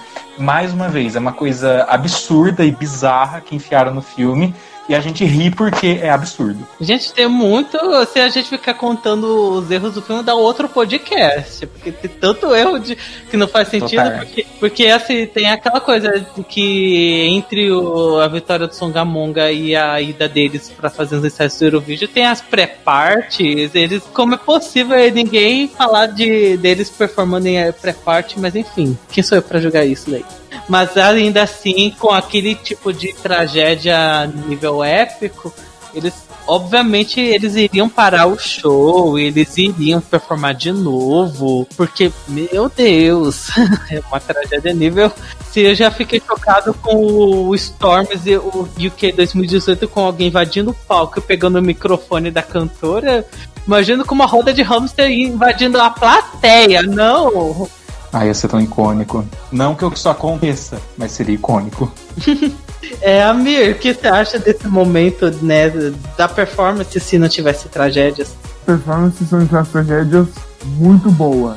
Sem tragédia, melhor ainda. Com tragédia, melhor ainda, quer dizer. Com a tragédia, melhorou muito. Eu ia aplaudir, só que quem começou a aplaudir foi aquela versão meio genérica do, do Mahmoud. Sim. Tá Mas sabe o que me lembrou de verdade? Quem? O que me lembrou de verdade foi quando tem toda aquela treta que as Vandergel caem na passarela e cai a tinta vermelha nelas e vai na plateia inteira em as branquelas e todo mundo fica. "Ah!" Aí do nada a bicha. É tão maravilhoso, é fabuloso, é perfeito, sensacional. E todo mundo começa a aplaudir e elas ficam, what the fuck? Me lembrou isso, porque ficou todo mundo stun. Aí eles começam a aplaudir. Mas esse é outro erro, tipo, claramente o pessoal ia gritar, ia torcer, ia aplaudir no momento que acabasse a performance, igual a Suri. Eu não ia gostar da performance, sinceramente falando, se não tivesse tragédia. Porque como a Ana falou, é bagunça. É total bagunça. Porque, ó, o que, que ia acontecer se a performance tivesse seguido como plano? O começo seria igual, ele desceria da, da- do negócio de, de hamster, ele ficaria na roda de hamster, e aí ela tá com os negócios voaçantes, a gente não sabe o que ia acontecer aí nesse meio tempo, até o final. E aí no final do nada começa a rodar um polvo de fogo, duas rodas gigantes, do lado da roda de hamster. Ia ser muito bagunça, muito bagunça, não ia ser pro meu gosto. Mas talvez eu passasse um paninho porque eu gosto da música. Eu ia passar totalmente o pano. Eu ia passar o pano 100%. Eu também. Não nego. Peraí, peraí, pra onde estamos indo? Casa, estamos indo pra Rusavik. O quê? Vamos? Não. O quê? Não, não. Temos que voltar pra lá. Por quê? Porque toda a Islândia está assistindo. Nossa família, nossos amigos, meus alunos. Não podemos decepcioná-los. O que quer dizer? Já decepcionamos. Nós somos uma piada. Não voltarei lá onde todo mundo continuará rindo de mim. Eu. Tudo bem, mas eu vou. Por quê? Eu vou entrar na área dos artistas porque eu sou uma artista. E quando eu vir que não há votos para nós, Uhum. eu vou sentar lá e vou aceitar. Porque eu sei que eu sou mais do que esse festival. Lars, eu nunca te pedi nada na vida. Mas eu tô pedindo para fazer isso por mim. E eu estou pedindo pra você ir. Vamos. Por favor, está sendo muito egoísta agora. Eu tô sendo egoísta. Está sim. Você sabe que tudo que eu sempre quis era vencer. Lemtov estava certo. Você nunca vai ficar satisfeito. Lemtov? O, o que, o que o Lemtov sabe? Ele sabe muito. Como o quê? Tipo, sabe sobre elfos e. É, Ok. Como trançar o cabelo. Mas ele não sabe sobre nós, sabe? Não existe nós. Não existe nós, Lars. Eu não consigo mais fazer isso. Você não quis dizer isso. Ele está apenas colocando ideias bobas na sua cabeça. Não. Eu vou voltar pra lá. Você vem? Não. Eu não vou. Tá bem, adeus. Tá certo, tudo bem. Tudo bem, vai lá e canta pro Lemtov. Vai lá cantar a sua canção de amor pra ele, tá bom? O quê? É, eu sei sobre a sua música. Eu vi você compondo lá no hotel. Então pode ir. Eu escrevi aquela música pra você. E aí vem, né, aqueles momentos também comédia romântica deles brigando, falando assim: ai, você escreveu aquela música apaixonante pro aquele outro. Não, eu escrevi essa música pra você e não existe nós na nossa relação. E aí vai lá, ele se separa e aparece a Sigrid indo pro Green Room, mais pobre da história, toda chorando. Gente, eu estranho. Eu, eu vi aquela cena e falei assim, gente, como é possível? A Rachel McAdams está tão linda. Ela tá todo cabelo desarrumado com a maquiagem borrada. Gente, ela tá linda. Dá vontade de ir lá ah, querer abraçar ela de dó, porque fiquei morrendo de dó. Aí vem a cena mais accurate do Eurovision da história, que é tipo votação no meio da semifinal. Amo. E vem lá, os oito pontos vão para a Islândia. Aí tava lá o pessoal. "Ah, Ai meu Deus, a Islândia. Será que a Islândia vai pra final? Será que a Islândia não vai pra final? Isso, aquilo. Aquele momento, assim, eu entendo que é porque sabemos que no final eles não. Eles não botaram as votações e eles queriam mostrar de que tem. É um momento bem importante quando fazem anúncio do, dos pontos. E eles tinham que enfiar uma cena parecida dessas. E achei, assim, a intenção até legalzinha. Eles mostrando a votação dos países. E perceber que o pessoal tava votando na Islândia, o júri votando na Islândia. E aí, quando veio o anúncio do, dos pessoal dos finalistas e a Islândia vai pra final, ah, eu confesso que eu me emocionei bastante. Tava lá que nem a Sigrid. Ai, eu, eu fui pra final. Achei bonitinho aquele momento. O que vocês acham dessa cena da, da votação, Ana? Eu não preciso nem comentar da parte que tem um scoreboard. Scoreboard é muito cagado, meu Deus. Não, gente, eu acho absurdo. Não, assim, eu acho. Isso é um absurdo. Outra coisa que eu acho absurda é justamente a pessoa que é o spokesperson da Islândia falando mal da Islândia como se a culpa fosse 100% deles. Eles planejavam todo fracasso iminente. Tipo, eu não espero nada do Graham Norton porque é o Graham Norton, né? Então foda-se. Mas porra, da, da finge, caralho. Gente, pelo menos passou, surpreendentemente, em último lugar depois de ganhar 300 mil pontos. E, Nossa, como assim? Que surpresa, né? Mas, sabe, coisas que foram estragadas por causa do quê? Scoreboard. Ai, gente, eu, eu até que gosto. É assim, é um momento assim que. Ela, eu gosto de ver gente feliz, gente que estava sem esperança. Ficar feliz pra me dar uma esperança na vida. Mas é aquela coisa, né? Seria um momento de suspense bem mais interessante se não tivesse scoreboard dando spoiler de que a Islândia ganhou vários pontos. Total. E eles fazendo um suspense assim, será que vai pra final? Será que não vai pra final? Amigo, o que você acha desse momento do scoreboard deles, da Islândia indo pra final? Meio nada a ver. Ainda mais porque tem Espanha, tem país repetido que eu lembro. Não lembro qual era o país. Mas Espanha na semifinal, só por isso valeu a cena. Não, a Espanha indo pra final. É. Onde que, tipo, quando não realiza Espanha na semifinal, passando pra final. A melhor parte da cena. Humores e piadas. Ai. E Paulo, o que você acha desse momento? Eu adorei. Eu adorei porque eles conseguiram o objetivo deles, que é fazer a gente ficar comentando. Espanha na final, scoreboard, mas dá pra ver. Amei. Realmente eles. Dá pra você instigar o povo, do, os fãs, sem só fazer coisa boa. Dá pra fazer coisa. E não é nem ruim, porque eu acho legal eles terem colocado o scoreboard na semi, porque mostra o scoreboard. Porém, todavia tanto, a Ana está certíssima. Não faz sentido se você já vê os pontos que a pessoa tá recebendo, o suspense pra saber quem vai pra final quem não vai, porque você tá vendo os pontos. Tipo, isso não faz muito sentido, mas ok. Passo pano. Eu achei muito fofa a cena, tipo, do- dos dois brigando e ela batendo o pé ali, falando: Não, a gente tem que ir, mas a gente é uma piada, não importa, a gente não pode desistir. A gente falou que ia ficar aqui, a gente vai ficar, a gente vai sair de cabeça erguida porque a gente fez o nosso melhor e bababá, não sei o que tem. E eu não vai. tô assim, eu não. Como é a frase dela? Tipo, aqui eu não estou acima de uma competição, né? Ah, meu orgulho não é. não vai se rebaixar nisso daí. Ah, é, alguma coisa no nível de a nossa arte é maior que a competição. A competição não é mais importante do que a gente fazer música. E papapá. Eu achei isso muito fofo e muito legal. Realmente mostra um, um crescimento muito grande na Sigrid, porque o filme inteiro ela fica atrás dele, né? Ela vai, tipo, só na vibe dele. Nesse momento, não.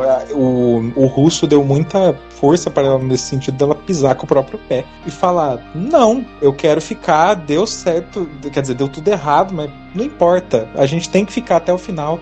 E eu amei. Amei muito essa cena, também me emocionei.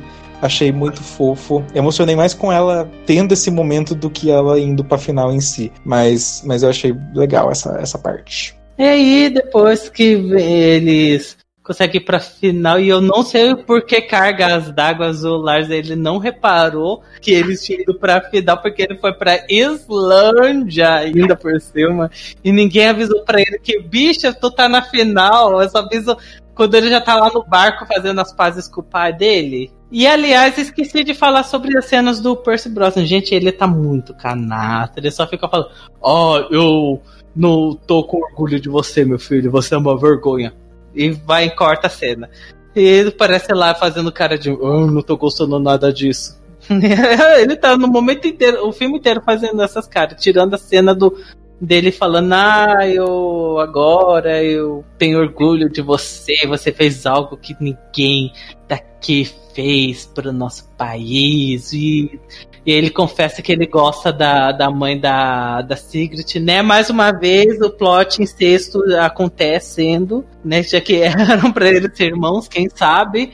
Enfim, eu já não vou comentar muito tempo sobre a cena do barco, que eu tenho que comentar sobre a cena dele pedindo pros elfos ajuda, o Lars, e aí vem o plot twist do filme, que é o banqueiro tentando matar e, ele falando assim, ah, eu explodi aquele barco porque a Islândia tá toda sem dinheiro e que se vocês ganharem o Eurovision, o país vai sediar e nós vamos ficar sem dinheiro. Essa única parte, sei lá, 100% correta que, tipo, o país iria quebrar. E fico imaginando se que se fosse para essas coisas tipo acontecer, teria que acontecer na Grécia, que, que a Grécia realmente é o único país que não teria dinheiro nenhum para sediar o festival.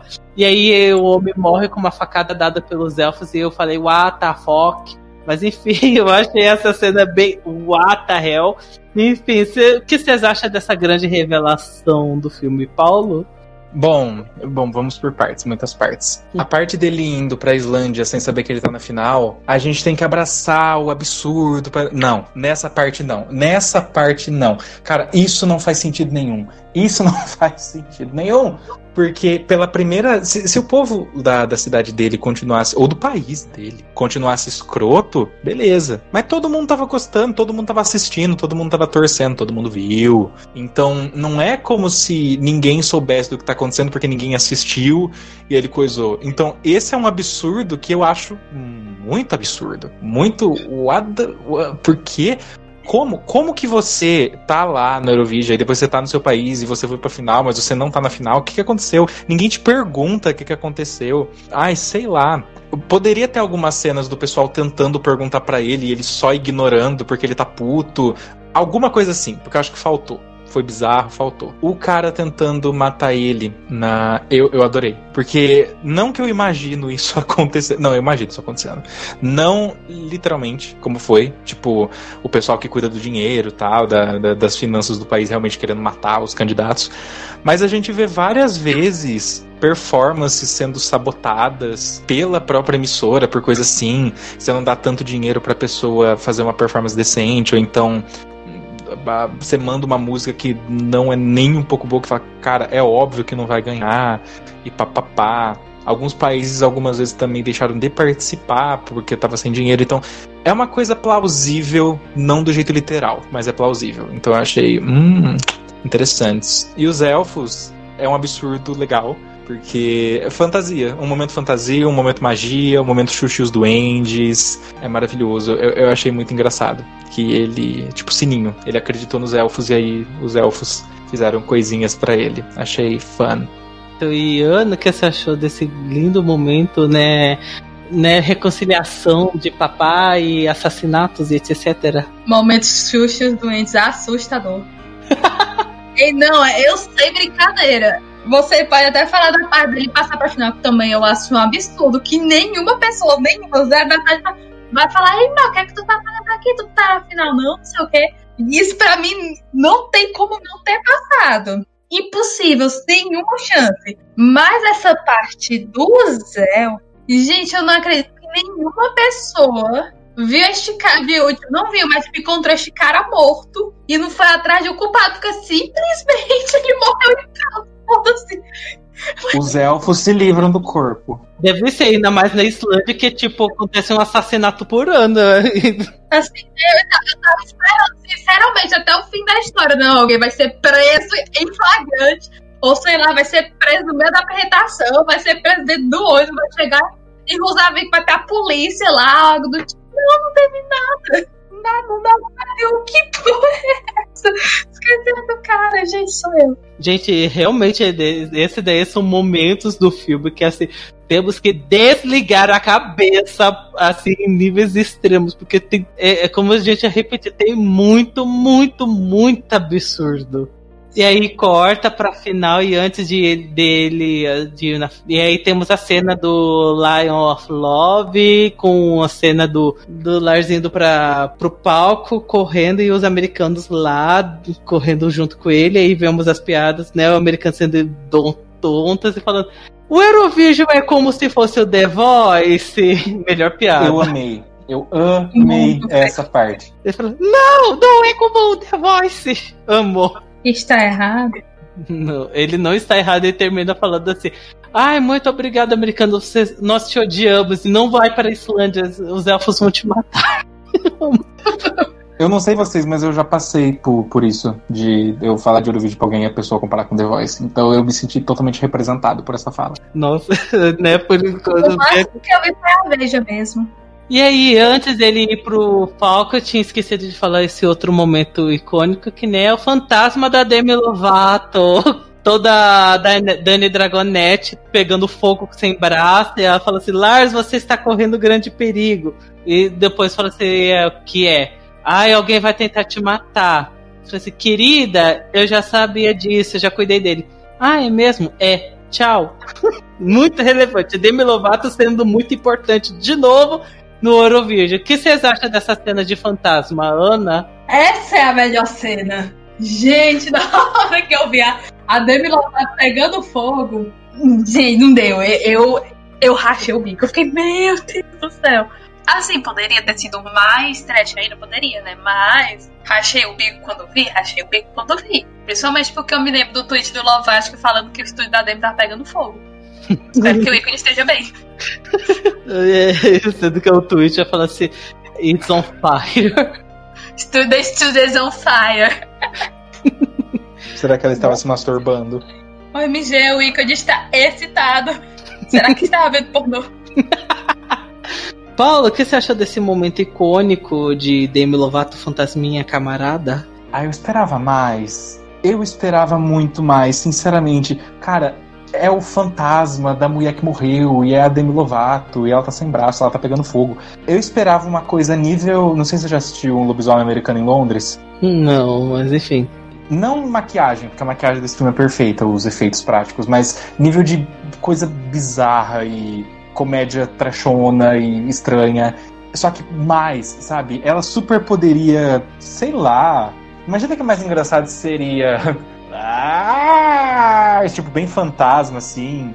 Aí ele assusta ela, ó, seguinte, papapá, e começa a falar normal. Eu acho que seria mais engraçado. A Demi tava muito, muito apática, assim, e eu achei meio X. Já que você aparece tão pouco, faz o máximo dessa cena.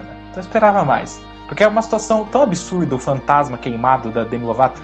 Poderia ter aproveitado. Nossa, eu, eu senti que faltou um, um quê de, de, de absurdo nessa parte. O que que tá? A gente tá citando os absurdos do filme, mas na estética que o filme se propõe, super funciona. Combina. Não é coisa assim que você fala absurdo, você fala, nossa, como que deixaram isso passar? Não, é proposital. As coisas são toscas e absurdas propositalmente. Então poderia ter metido o pé na jaca mesmo. Go hard and go home.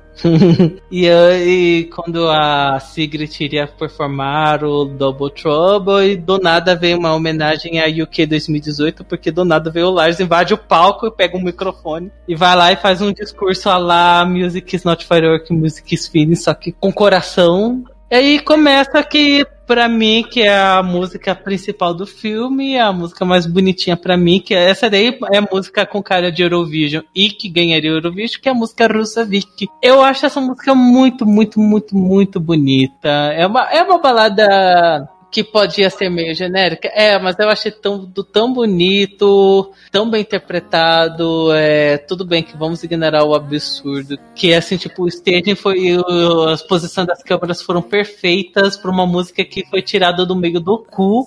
Yes. E o instrumental surgiu do nada. O, o fundo foi do nada. É muito feeling nesse momento. E aí que vem a, a- aplicou a única regra do Eurovision que é de mudar a música, assim, ai, não pode mudar a música, vamos ser desclassificados.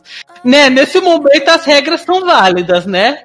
Os meninos tiveram é, um acidente trágico, gente invadindo o palco, isso aquilo, mas a bucetuda não pode trocar a música, que é um erro. Ah, tá. aham.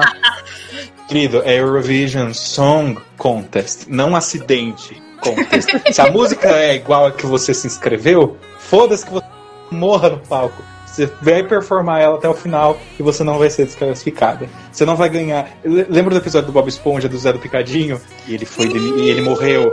E depois ele foi demitido. Por quê? Porque ele morreu. Tipo, ela foi desclassificada. Por quê? Porque ela morreu. É tipo isso. Ah, eu acho essa música muito bonita. Eu gosto da parte em islandês, mesmo que os islandeses falam que parecia realmente um sueco cantando o islandês, mas a intenção era bonitinha. E assim, é uma música, né? Eles falando que ela percebeu de que o que ela mais precisa é ela mesma, ele e Rusavik, a cidade que eles amam tanto, a cidade da Aurora Boreal, a, a cidade que as baleias vão lá porque as pessoas são de bem. Baleias, golfinhos, mamíferos marinhos. Cocoricó, desculpa. Ai, ai. Eu, ah, eu acho essa música muito bonitinha. E essa música tem cara de vencedora do Eurovision, me julguem, mas tem cara de vencedora do Eurovision. E a nota final da bicha, olha, parabéns, a nota maravilhosa, a nota Spjörg. Eu tava cada hora uma palavra. A nota Schranisch, a nota Graum. Parecia que eu tô falando alemão. É a nota do It's a Miracle. It's a miracle! Que inclusive a hora que começa a girar em volta dela a câmera era só no que eu, no que eu conseguia pensar. Eu não posso dizer nada. É talento inspirando talento. E Ana, o que você acha de Rusavik? Chocantemente eu não acho ruim. Olha que eu sou mulher balada fóbica. Porém, talvez eu acho que talvez, perhaps, maybe, vai Valentina Moneta, ele só tenha esse hype todo por causa da paixonês. Acho. Isso é candês, islandeco, islandueco, não sei, tanto faz. Mas é uma música bonitinha, eu gosto da voz da Molly. Mas vamos dizer, na competição não torceria por ela. É tipo Molly no Jazz, que cantou uma balada que muita gente ama. Eu entendo porque todo mundo ama, mas eu não torço por ela. Mas faz bem seu trabalho, eu só acho um pouco meio. Ok, né? Vocês estão no concurso que vocês amam muito pra caralho e tal. E ah, vocês estão com a oportunidade de performar na final, então vamos nos desclassificar. Ok, Vamos desclassificar com estilo aqui. ok. Paulo, o que você acha de Rusavik, etc? Eu adoro. Eu adoro, porque. Principalmente pela temática. Ela me traz uma coisa meio. Oreroni, me traz uma coisa meio. I love Belarus. Eu gosto dessas músicas nacionalistas, eu acho que elas são divertidas. Mas uma coisa que eles me lembram muito também é o casal. O... Como é que é o nome deles? Navi Band, da Bielorrússia. Vi muito isso no final, quando eles se beijam e tal, e ela tá de branco, eu achei muito Navi Band. Mas se você parar pra pensar, a música é bem Navi Band também. Porque é muito essa coisa de nós dois juntos, a nossa vida, que lindo e papapá. Junto com essa pegada nacionalista que algumas músicas do, do Eurovision tem. Gostei muito da parte em islandês, achei que é muito, muito, muito fofo. O pessoal da Islândia meio que surpreso que eles estão cantando em islandês, eu achei muito, muito, muito fofo. Muito gracinha, muito gracinha. A música é bonita. Eu acho realmente que se eles conseguissem, se fosse tipo uma música real, se as os intérpretes conseguissem transmitir através da performance o que o filme transmite nessa cena, que é a relação dos dois 2 e tal. Super conseguiria, talvez não ganhar, mas uma ótima colocação. Gosto, eu acho que é uma música muito, muito fofa. E eu gosto muito do simbolismo que, que ela traz, que eu vou falar mais sobre nas considerações finais. Sim, ai gente, essa eu eh, seria uma das minhas torcidas se fosse do Eurovision. E pra mim, acho que se ganhasse o Eurovision ia achar tão justo, porque eu acho é é uma balada bonitinha. Depende Seria uma- de com quem ela estaria concorrendo. Sim, mas se fosse com todas as músicas, acho que seria uma vencedor, um vencedor interessante.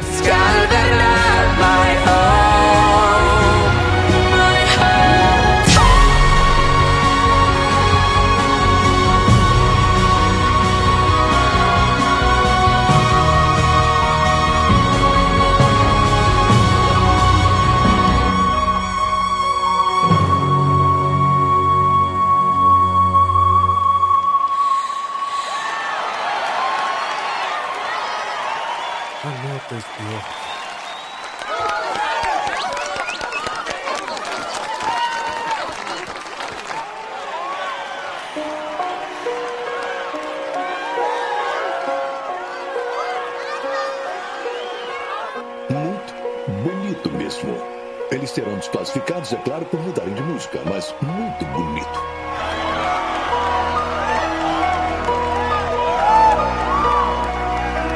Eu tô te vendo. Olha você aí. Olha eu aqui. Eu tô de olho em você. Estou de olho em você.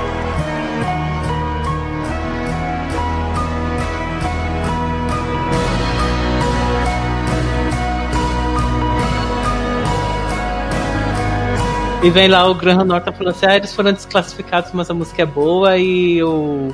E a POC da Rússia falou assim: ah, eu, eu acho, tô torcendo por eles, eu não, como eu não poderia ficar feliz? E aí vem a amiga gay da Grécia falando: ah, seja feliz, ai, mas a mamãe Rússia não vai gostar disso. Venha comigo na Grécia, lá você vai ter um, um bronzeado de verdade.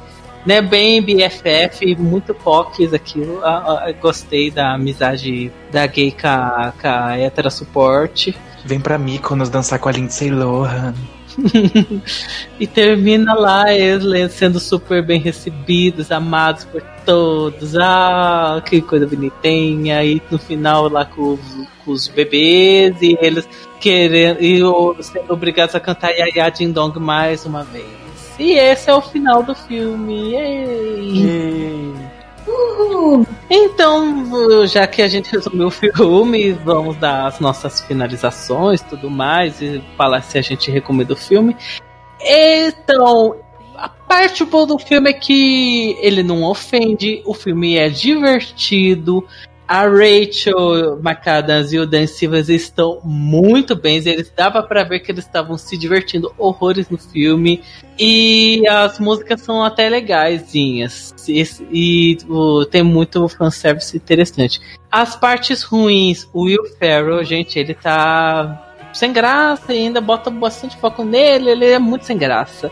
E o filme tem duas horas de duração e eu acho que poderia ter menos, porque achei o filme um Uhum. pouco arrastado. Total. Mas se eu recomendo o filme, recomendo. Porque ele é um filme bem sessão da tarde, mas não vai esperando que seja algo super realista com o Eurovision, porque ele não é realista com o Eurovision. Não é. Amir, você re- recomenda o filme pra todo mundo? Se você gosta de uma comédia pastelão ou não tem nada pra fazer, sim. Se você tem coisa pra fazer, não curte, e curte Eurovision, vê o filme. Porém, se não curte, não vê e está ouvindo por acaso o podcast, veja. Tô nem aí, veja qualquer de filme. Amo. Paulo, o que você acha das partes boas, ruins e você recomenda o filme? Bom, eu vou começar pelas ruins. Eu acho que o a história não é nem um pouco original, nem um pouco. É, é uma história que a gente já vê há muito tempo de acredite em si mesmo, siga seus sonhos, ao mesmo tempo que mesmo que ninguém acredite em você, o cara busca a aprovação do pai, mas ele tá foda-se, ele vai e no final o pai, ai meu filho, eu sempre te amei, eu sempre te apoiei, bababá. É, é uma história batida. E o personagem do Will Ferrell, o Lars, eu eu não gosto dele. Sei lá, ele não é gostável. Ele não é realmente. Eu acho que o problema é ser o Will Ferrell. Eu não digo nem porque, tipo, ah, é o, a pessoa Will Ferrell. É, é o que ele representa. Eu acho que ele é muito velho. Sinceramente falando, eu acho que ele é muito velho pra esse tipo de personagem. E pra mim, o fato de que ele e a Rachel McAdams eram crianças ao mesmo tempo, por mais que ele parecia ter ali os seus 10 anos e ela uns 5, mesmo assim, quando você fica mais velho, a diferença de idade não é tão pronunciada assim. Ele parece ser muito mais velho que ela. Então, ou ele abusou muito de drogas na juventude, ou sei lá o que aconteceu, porque. Não cara, fez skincare direito. é, não, o tipo, que falam é que a Rachel McAdams está per- interpretando uma personagem muito mais velha do que a idade dela. Não, sim, e a minha mãe até falou quando a gente tava assistindo, ela falou, nossa, reparou como ela tá mais velha, né? Os pés de galinha, tá cheia de pé de galinha, ela tal. Eu falei, não. Eu tava tão preocupado olhando de como o Will Ferrell é muito mais velho que ela, que eu não tenho pensando que eu era criança ao mesmo tempo, que eu nem, nem reparei no quão velha ela tá. Tipo, ela não tá velha, mas ela tá mais velha do que nos filmes que a gente assistiu ela no passado, porque ela era mais jovem, obviamente. Mas assim, eu não gosto tanto do personagem dele, eu acho que é meio chato e a, a construção como um todo não, não é tão agradável. Eu entendo que é pra ele ter essa coisa meio birrento, meio que ele quer ganhar, ah, mas não sinto que caiu tão bem isso. A Rachel McAdams realmente ela rouba todas as cenas que ela tá, ela é muito, muito mais legal de assistir. Não só porque é a Rachel McAdams, é porque o personagem eu achei que foi muito melhor construído, muito mais legal. Outra coisa ruim sobre o filme, deixa eu ver. Sim, a, a- duração do filme eu acho que é demais. Eu tava gostando, mas eu falei, nossa, gente, o filme tá perto de acabar, porque já tinha passado tanto tempo e ainda não tinha chegado nem na semifinal. O filme tava na metade do filme. Eu falei, puta merda. Aí que eu vi que tinha duas horas. Eu falei, por que, que um filme desse tem duas horas? Pra quê? Gente, uma hora e vinte minutos você conseguiria amarrar super o filme. Ficaria muito mais conciso. Acho que não ficaria tão maçante assim do que foi. Porque, sério, tinha umas cenas muito desnecessárias. E o humor do filme eu não gosto muito também. Na sua. em partes específicas. Quando eles começam a falar de, de pau e a parte do sexo. Eu vou fazer sexo com todo mundo aqui. Eu fiquei. Cringe. Cringe. Humor hétero. Ué, ué, ué. Por quê? Que coisa ruim! Nossa, muito ruim. E assim, o, o humorzinho besta e absurdo do filme, eu tava adorando. O barco explodindo, eles chegando do nada e ele mudando todo o ensaio e ela não sabia de nada. Esses tipos de coisa é legal. Eu acho que é um absurdo, como eu falei, casa com o filme. Mas essas pontinhas de humor ah, escatológico e coisa que é uma coisa bem de estadunidense, é um humor bem americanizado, não fui fã. O bom é que não teve tanto, não teve tanto, mas o que teve ficou comigo, então que bom que não teve mais. Ah, ah, uma coisa que eu lembrei, eu tava lendo sobre o filme, provavelmente tem tanta coisa sueca, o jeito que eles pronunciam as palavras, os nomes dos personagens, o coisa, porque a esposa do Will Ferrell é sueca. E ele descobriu o Eurovision em 99 por causa da esposa dele. Então, provavelmente, ele tem uma visão muito sueca de Eurovision, sabe? Porque provavelmente ele tem contato com essa cultura sueca que é a da esposa. E, sei lá, acho que é uma curiosidade interessante pra jogar aqui. Sim. Bom, ah, sobre as partes boas. No geral, eu acho que esse filme, apesar desses problemas que eu citei e problemas da história, problemas não sei o quê, eu acho que ele captura tão bem, tão bem, tão bem a essência Eurovision, as pequenas essências deles e, e da- da- dos vários momentos. Por exemplo, o fato de que Fire Saga, que é esse grupo bosta que ninguém conhece, de uma cidadezinha pequena, tá se apresentando no Songamonga. Quantas vezes que a gente não assiste alguma final nacional, tem umas músicas super X, a gente pensa, passa pela cabeça sortear esse povo, porque por que, que eles estão ali? Que merda! Então, isso eu achei legal. É, é uma coisinha bem pequena, mas eu achei interessante. Que outras partes também que eu acho que eles representaram bem? O lance de.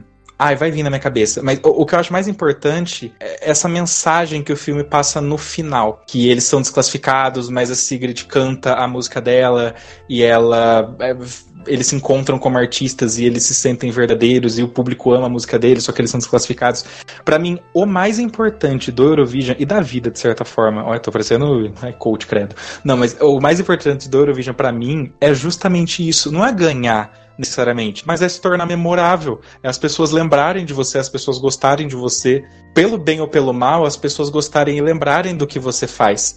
É só a gente ver que, por exemplo, Molitva ganhou em 2007, muito justamente, música maravilhosa, incrível, e beleza. Verka Serdushka não ganhou. Verka Serdushka tá até hoje participando do Eurovision. Tipo, todo mundo lembra, todo mundo zoa, todo mundo brinca. Ela sempre faz alguma ponta.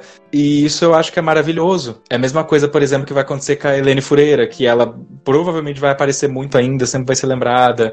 E tantos outros que a gente pode citar. Porque tem muita gente participando do festival. Então, se a gente fosse botar o foco só nos vencedores, a gente ia perder tudo isso que tem, que os outros trazem pra gente. Então, eu achei essa mensagem tão importante, tão legal, porque se você parar pra pensar, realmente é por isso que a gente assiste Eurovision. Não é pra ver quem ganha, é pra gente conhecer as músicas, conhecer os artistas, torcer e realmente se apaixonar por essas pessoas e essa arte, essas performances que eles trazem. E eu achei isso muito, muito, muito, muito, muito legal. Eu recomendaria super o filme por causa disso. Eu acho que, apesar dele ter esses problemas e esses absurdos, ele não, não pretende ser um documentário de Eurovision. Então, se ter certas mudanças e certas incongruências, é perfeitamente ok. A base tá lá, a essência tá lá, e ainda mais se a pessoa que não é tão fã de Eurovision, então não conhece nada sobre, sabe que eu assisto e vem conversar comigo, é ainda mais legal, porque gera discussão, eu posso apresentar, ó, oh, isso aqui foi inspirado em Lorde, que é assim, assim, assado, isso aqui não é, na verdade, não é assim, esse coisa acontece na final só. Então, eu super, super, super recomendaria para alguém e falaria pra pessoa vir comentar comigo depois. Ana, que se, ah, os seus pontos positivos, negativos, e se você recomenda o filme pra gente? E, gente, como é que eu vou falar depois de tudo isso que o Paulo falou? Eu vou ficar só assim, ó. não, desculpe, não preciso desculpar nem nada do tipo. Então, assim, foi um filme que, digamos, foi entrando um pouquinho mais no meu coração com o tempo. A princípio eu não gostei. Você chama bem, né? Mas tipo, a princípio eu não gostei. Depois, ah, não tá ruim. Ah, é ok. Ah, não sei o que, não sei o que, não sei o que. Eu esperava coisa muito pior, esperava, com certeza. Como eu disse, eu esperava uma bomba. Mas, pra dentro do que o filme se propõe a fazer, não é ruim. Não é Oscar worth, Oscar winner, ou a maior divindade do cinema, mas não é isso que ele estava propondo mesmo. Eu acho que, apesar de muitos erros, assim, do próprio de questão de Eurovision, eu acho que mostra o concurso de uma forma decente, americana a gente mesmo, então. Mas assim, como a gente é fã, tem esses momentos mesmo que de erro, tipo, borda semifinal, as pessoas no palco, coisa do tipo, o negócio do Remy. Fica meio. Hum, sabe, poderiam ter sido facilmente evitados se não tivesse. Se tivesse feito, sei lá, um pouquinho mais de trabalho, pesquisa. Então você fica. Hum, o que você. O que teoricamente não é ruim, poderia ter sido um pouco melhor. E mesmo esses erros de tipo roteiro, eu acho que eles pelo menos conseguem passar por, justamente por causa do gênero do filme, que é a comédia pastelão. Mas erro de Eurovision pra mim não tem nenhuma justificativa, até porque eles não me dão. Eles não acrescentam em nada, só acrescentam a gente falando mal deles porque eles são erros Eurovision. Então, no fim das contas, eu recomendo Talvez. Não seria a primeira coisa que eu botaria na lista para assistir imediatamente. Ok, para mim, eu literalmente eu acordei, fui ver o filme do Eurovision e dormi. Mas eu tô fã, né? Não conta. Você é uma pessoa mais casual, assista sabendo que você não vai ter uma obra de arte super impecável. E assista e também pensando que não é um documentário do Eurovision, porque aquilo Exatamente. Tem, uma, tem a essência, mas aquilo não é Eurovision de jeito nenhum. Mas se for uma forma de você entrar no mundo de Eurovision e falar mal dos outros competidores, que nem a gente, olha aí, ó. Bem-vindo ao nosso grupinho seleto de brasileiros eurovisivos com seus sua É uma pequena porta, camada é mesmo? leal. Sim, é uma porta de entrada.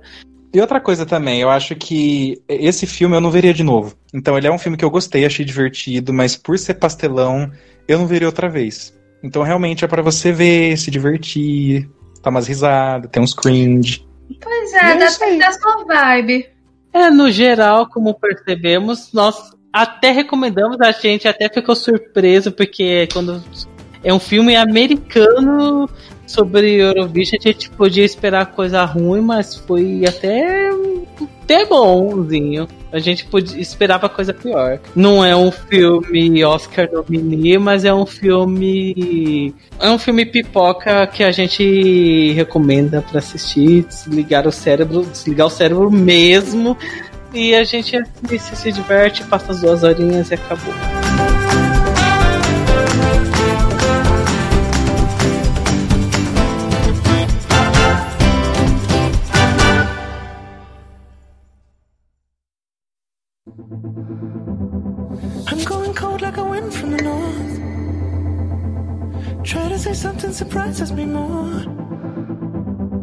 Então ficamos por aqui. Falamos sobre o filme do Eurovision. Finalmente a gente nem acredita que existiu um filme sobre o Eurovision empaquetado. E a minha mensagem de despedida pra gente? Eu vou indo e até a próxima. Ana, mensagem de despedida pra gente? Como eu posso dizer? Mãe! Oi, filha! Eu encontrei um CD seu. Posso escutar? Claro, qual é o nome? O tal John Broker. Devone, querida, chame seus irmãos Devon, Demetrio e Lovato. Chegou a hora de lhes contar uma história. Obrigada, Brasil. Ai, fanfics eslováticas, amo. Realmente, you eslovática total. É, é, Paulo, mensagem de despedida pra gente?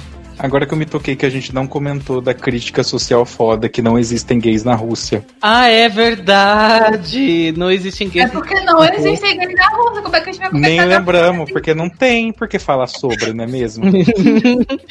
né, gente? Você é gay? Não. Ah, é, gender fluid? No, he, he, 100%. Amor. Eu adorei essa parte porque, ao que parece, fica meio que subentendido no filme que ele é gay de fato. Ele só não pode ser por causa da, do, do país. Eu acho isso muito legal porque se você pegar os gays da Rússia, tipo o ser gay, que tem até no nome, ele não é gay. Só que, tipo, gente, ele é, mas ele não é. Então, assim, no, no Eurovision tem muito disso, né? Que o homem ele é super o estereótipo, mas ele não é gay. E com certeza, não, não estou insinuando que o ser gay é gay em si. Mas eu acho que isso acontece bastante e, e é meio que uma brincadeira disso com, com o ser gay e outras pessoas, lógico. E é, é muito importante essa, essa mensagem. Foi, foi meio batida, foi rápida, foi uh, de forma bem humorada, mas eu achei que foi tratou de uma forma muito leve, muito legal. E sinceramente, isso é um ponto que eu tenho que falar pra esse filme.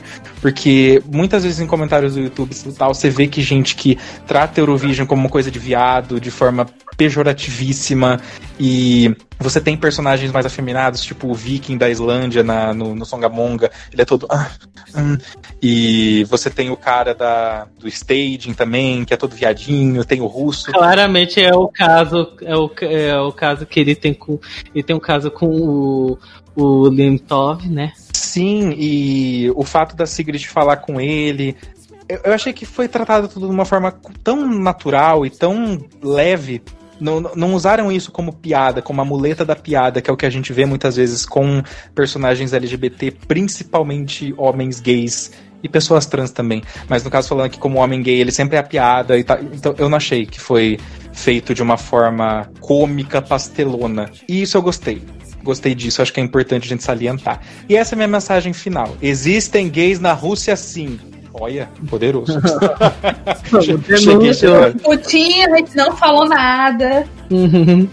Aqui é o Alex Tavares, adicione a gente no Facebook, segue a gente no Instagram, segue a gente no arroba pod underline esc. Finalmente, né, um podcast sobre o filme do Eurovision. Uhul! Uhul. Não, é, né, esse daí, pô, agora já podemos falar que vai ter gente falando assim, ah, como você descobriu o Eurovision? Ah, do filme da Netflix. É, Eu não vou me sentir tão ofendido, mesmo que não seja a melhor forma de se introduzir nesse mundinho maluco do Eurovision. Vai rolar um podcast sobre o Eurovision 2005. Ainda tem que, ainda tem que assistir a semifinal. Eu ia assistir a semi nessa semana, mas eu esqueci totalmente. Prioridades. Né? Enquanto isso, eu tava ouvindo o que? É Yaya Ding Dong, Rusavik, etc, etc. Vai rolar também um podcast sobre Bárbara Dex. Tem que rolar algum momento. Que vocês dois têm que participar.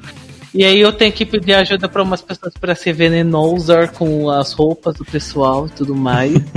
Vai rolar, sim, podcast sobre o Bárbara Dex, etc, etc. Algumas coisas ainda está por vir. Vem aí, vem aí, vem aí, vem aí. Será que vem aí? Quem sabe? Enfim, fi- ficamos por aqui. Beijos pra vocês, seus lindos. Até a próxima edição. Tchau, tchau. Bye. Tchau.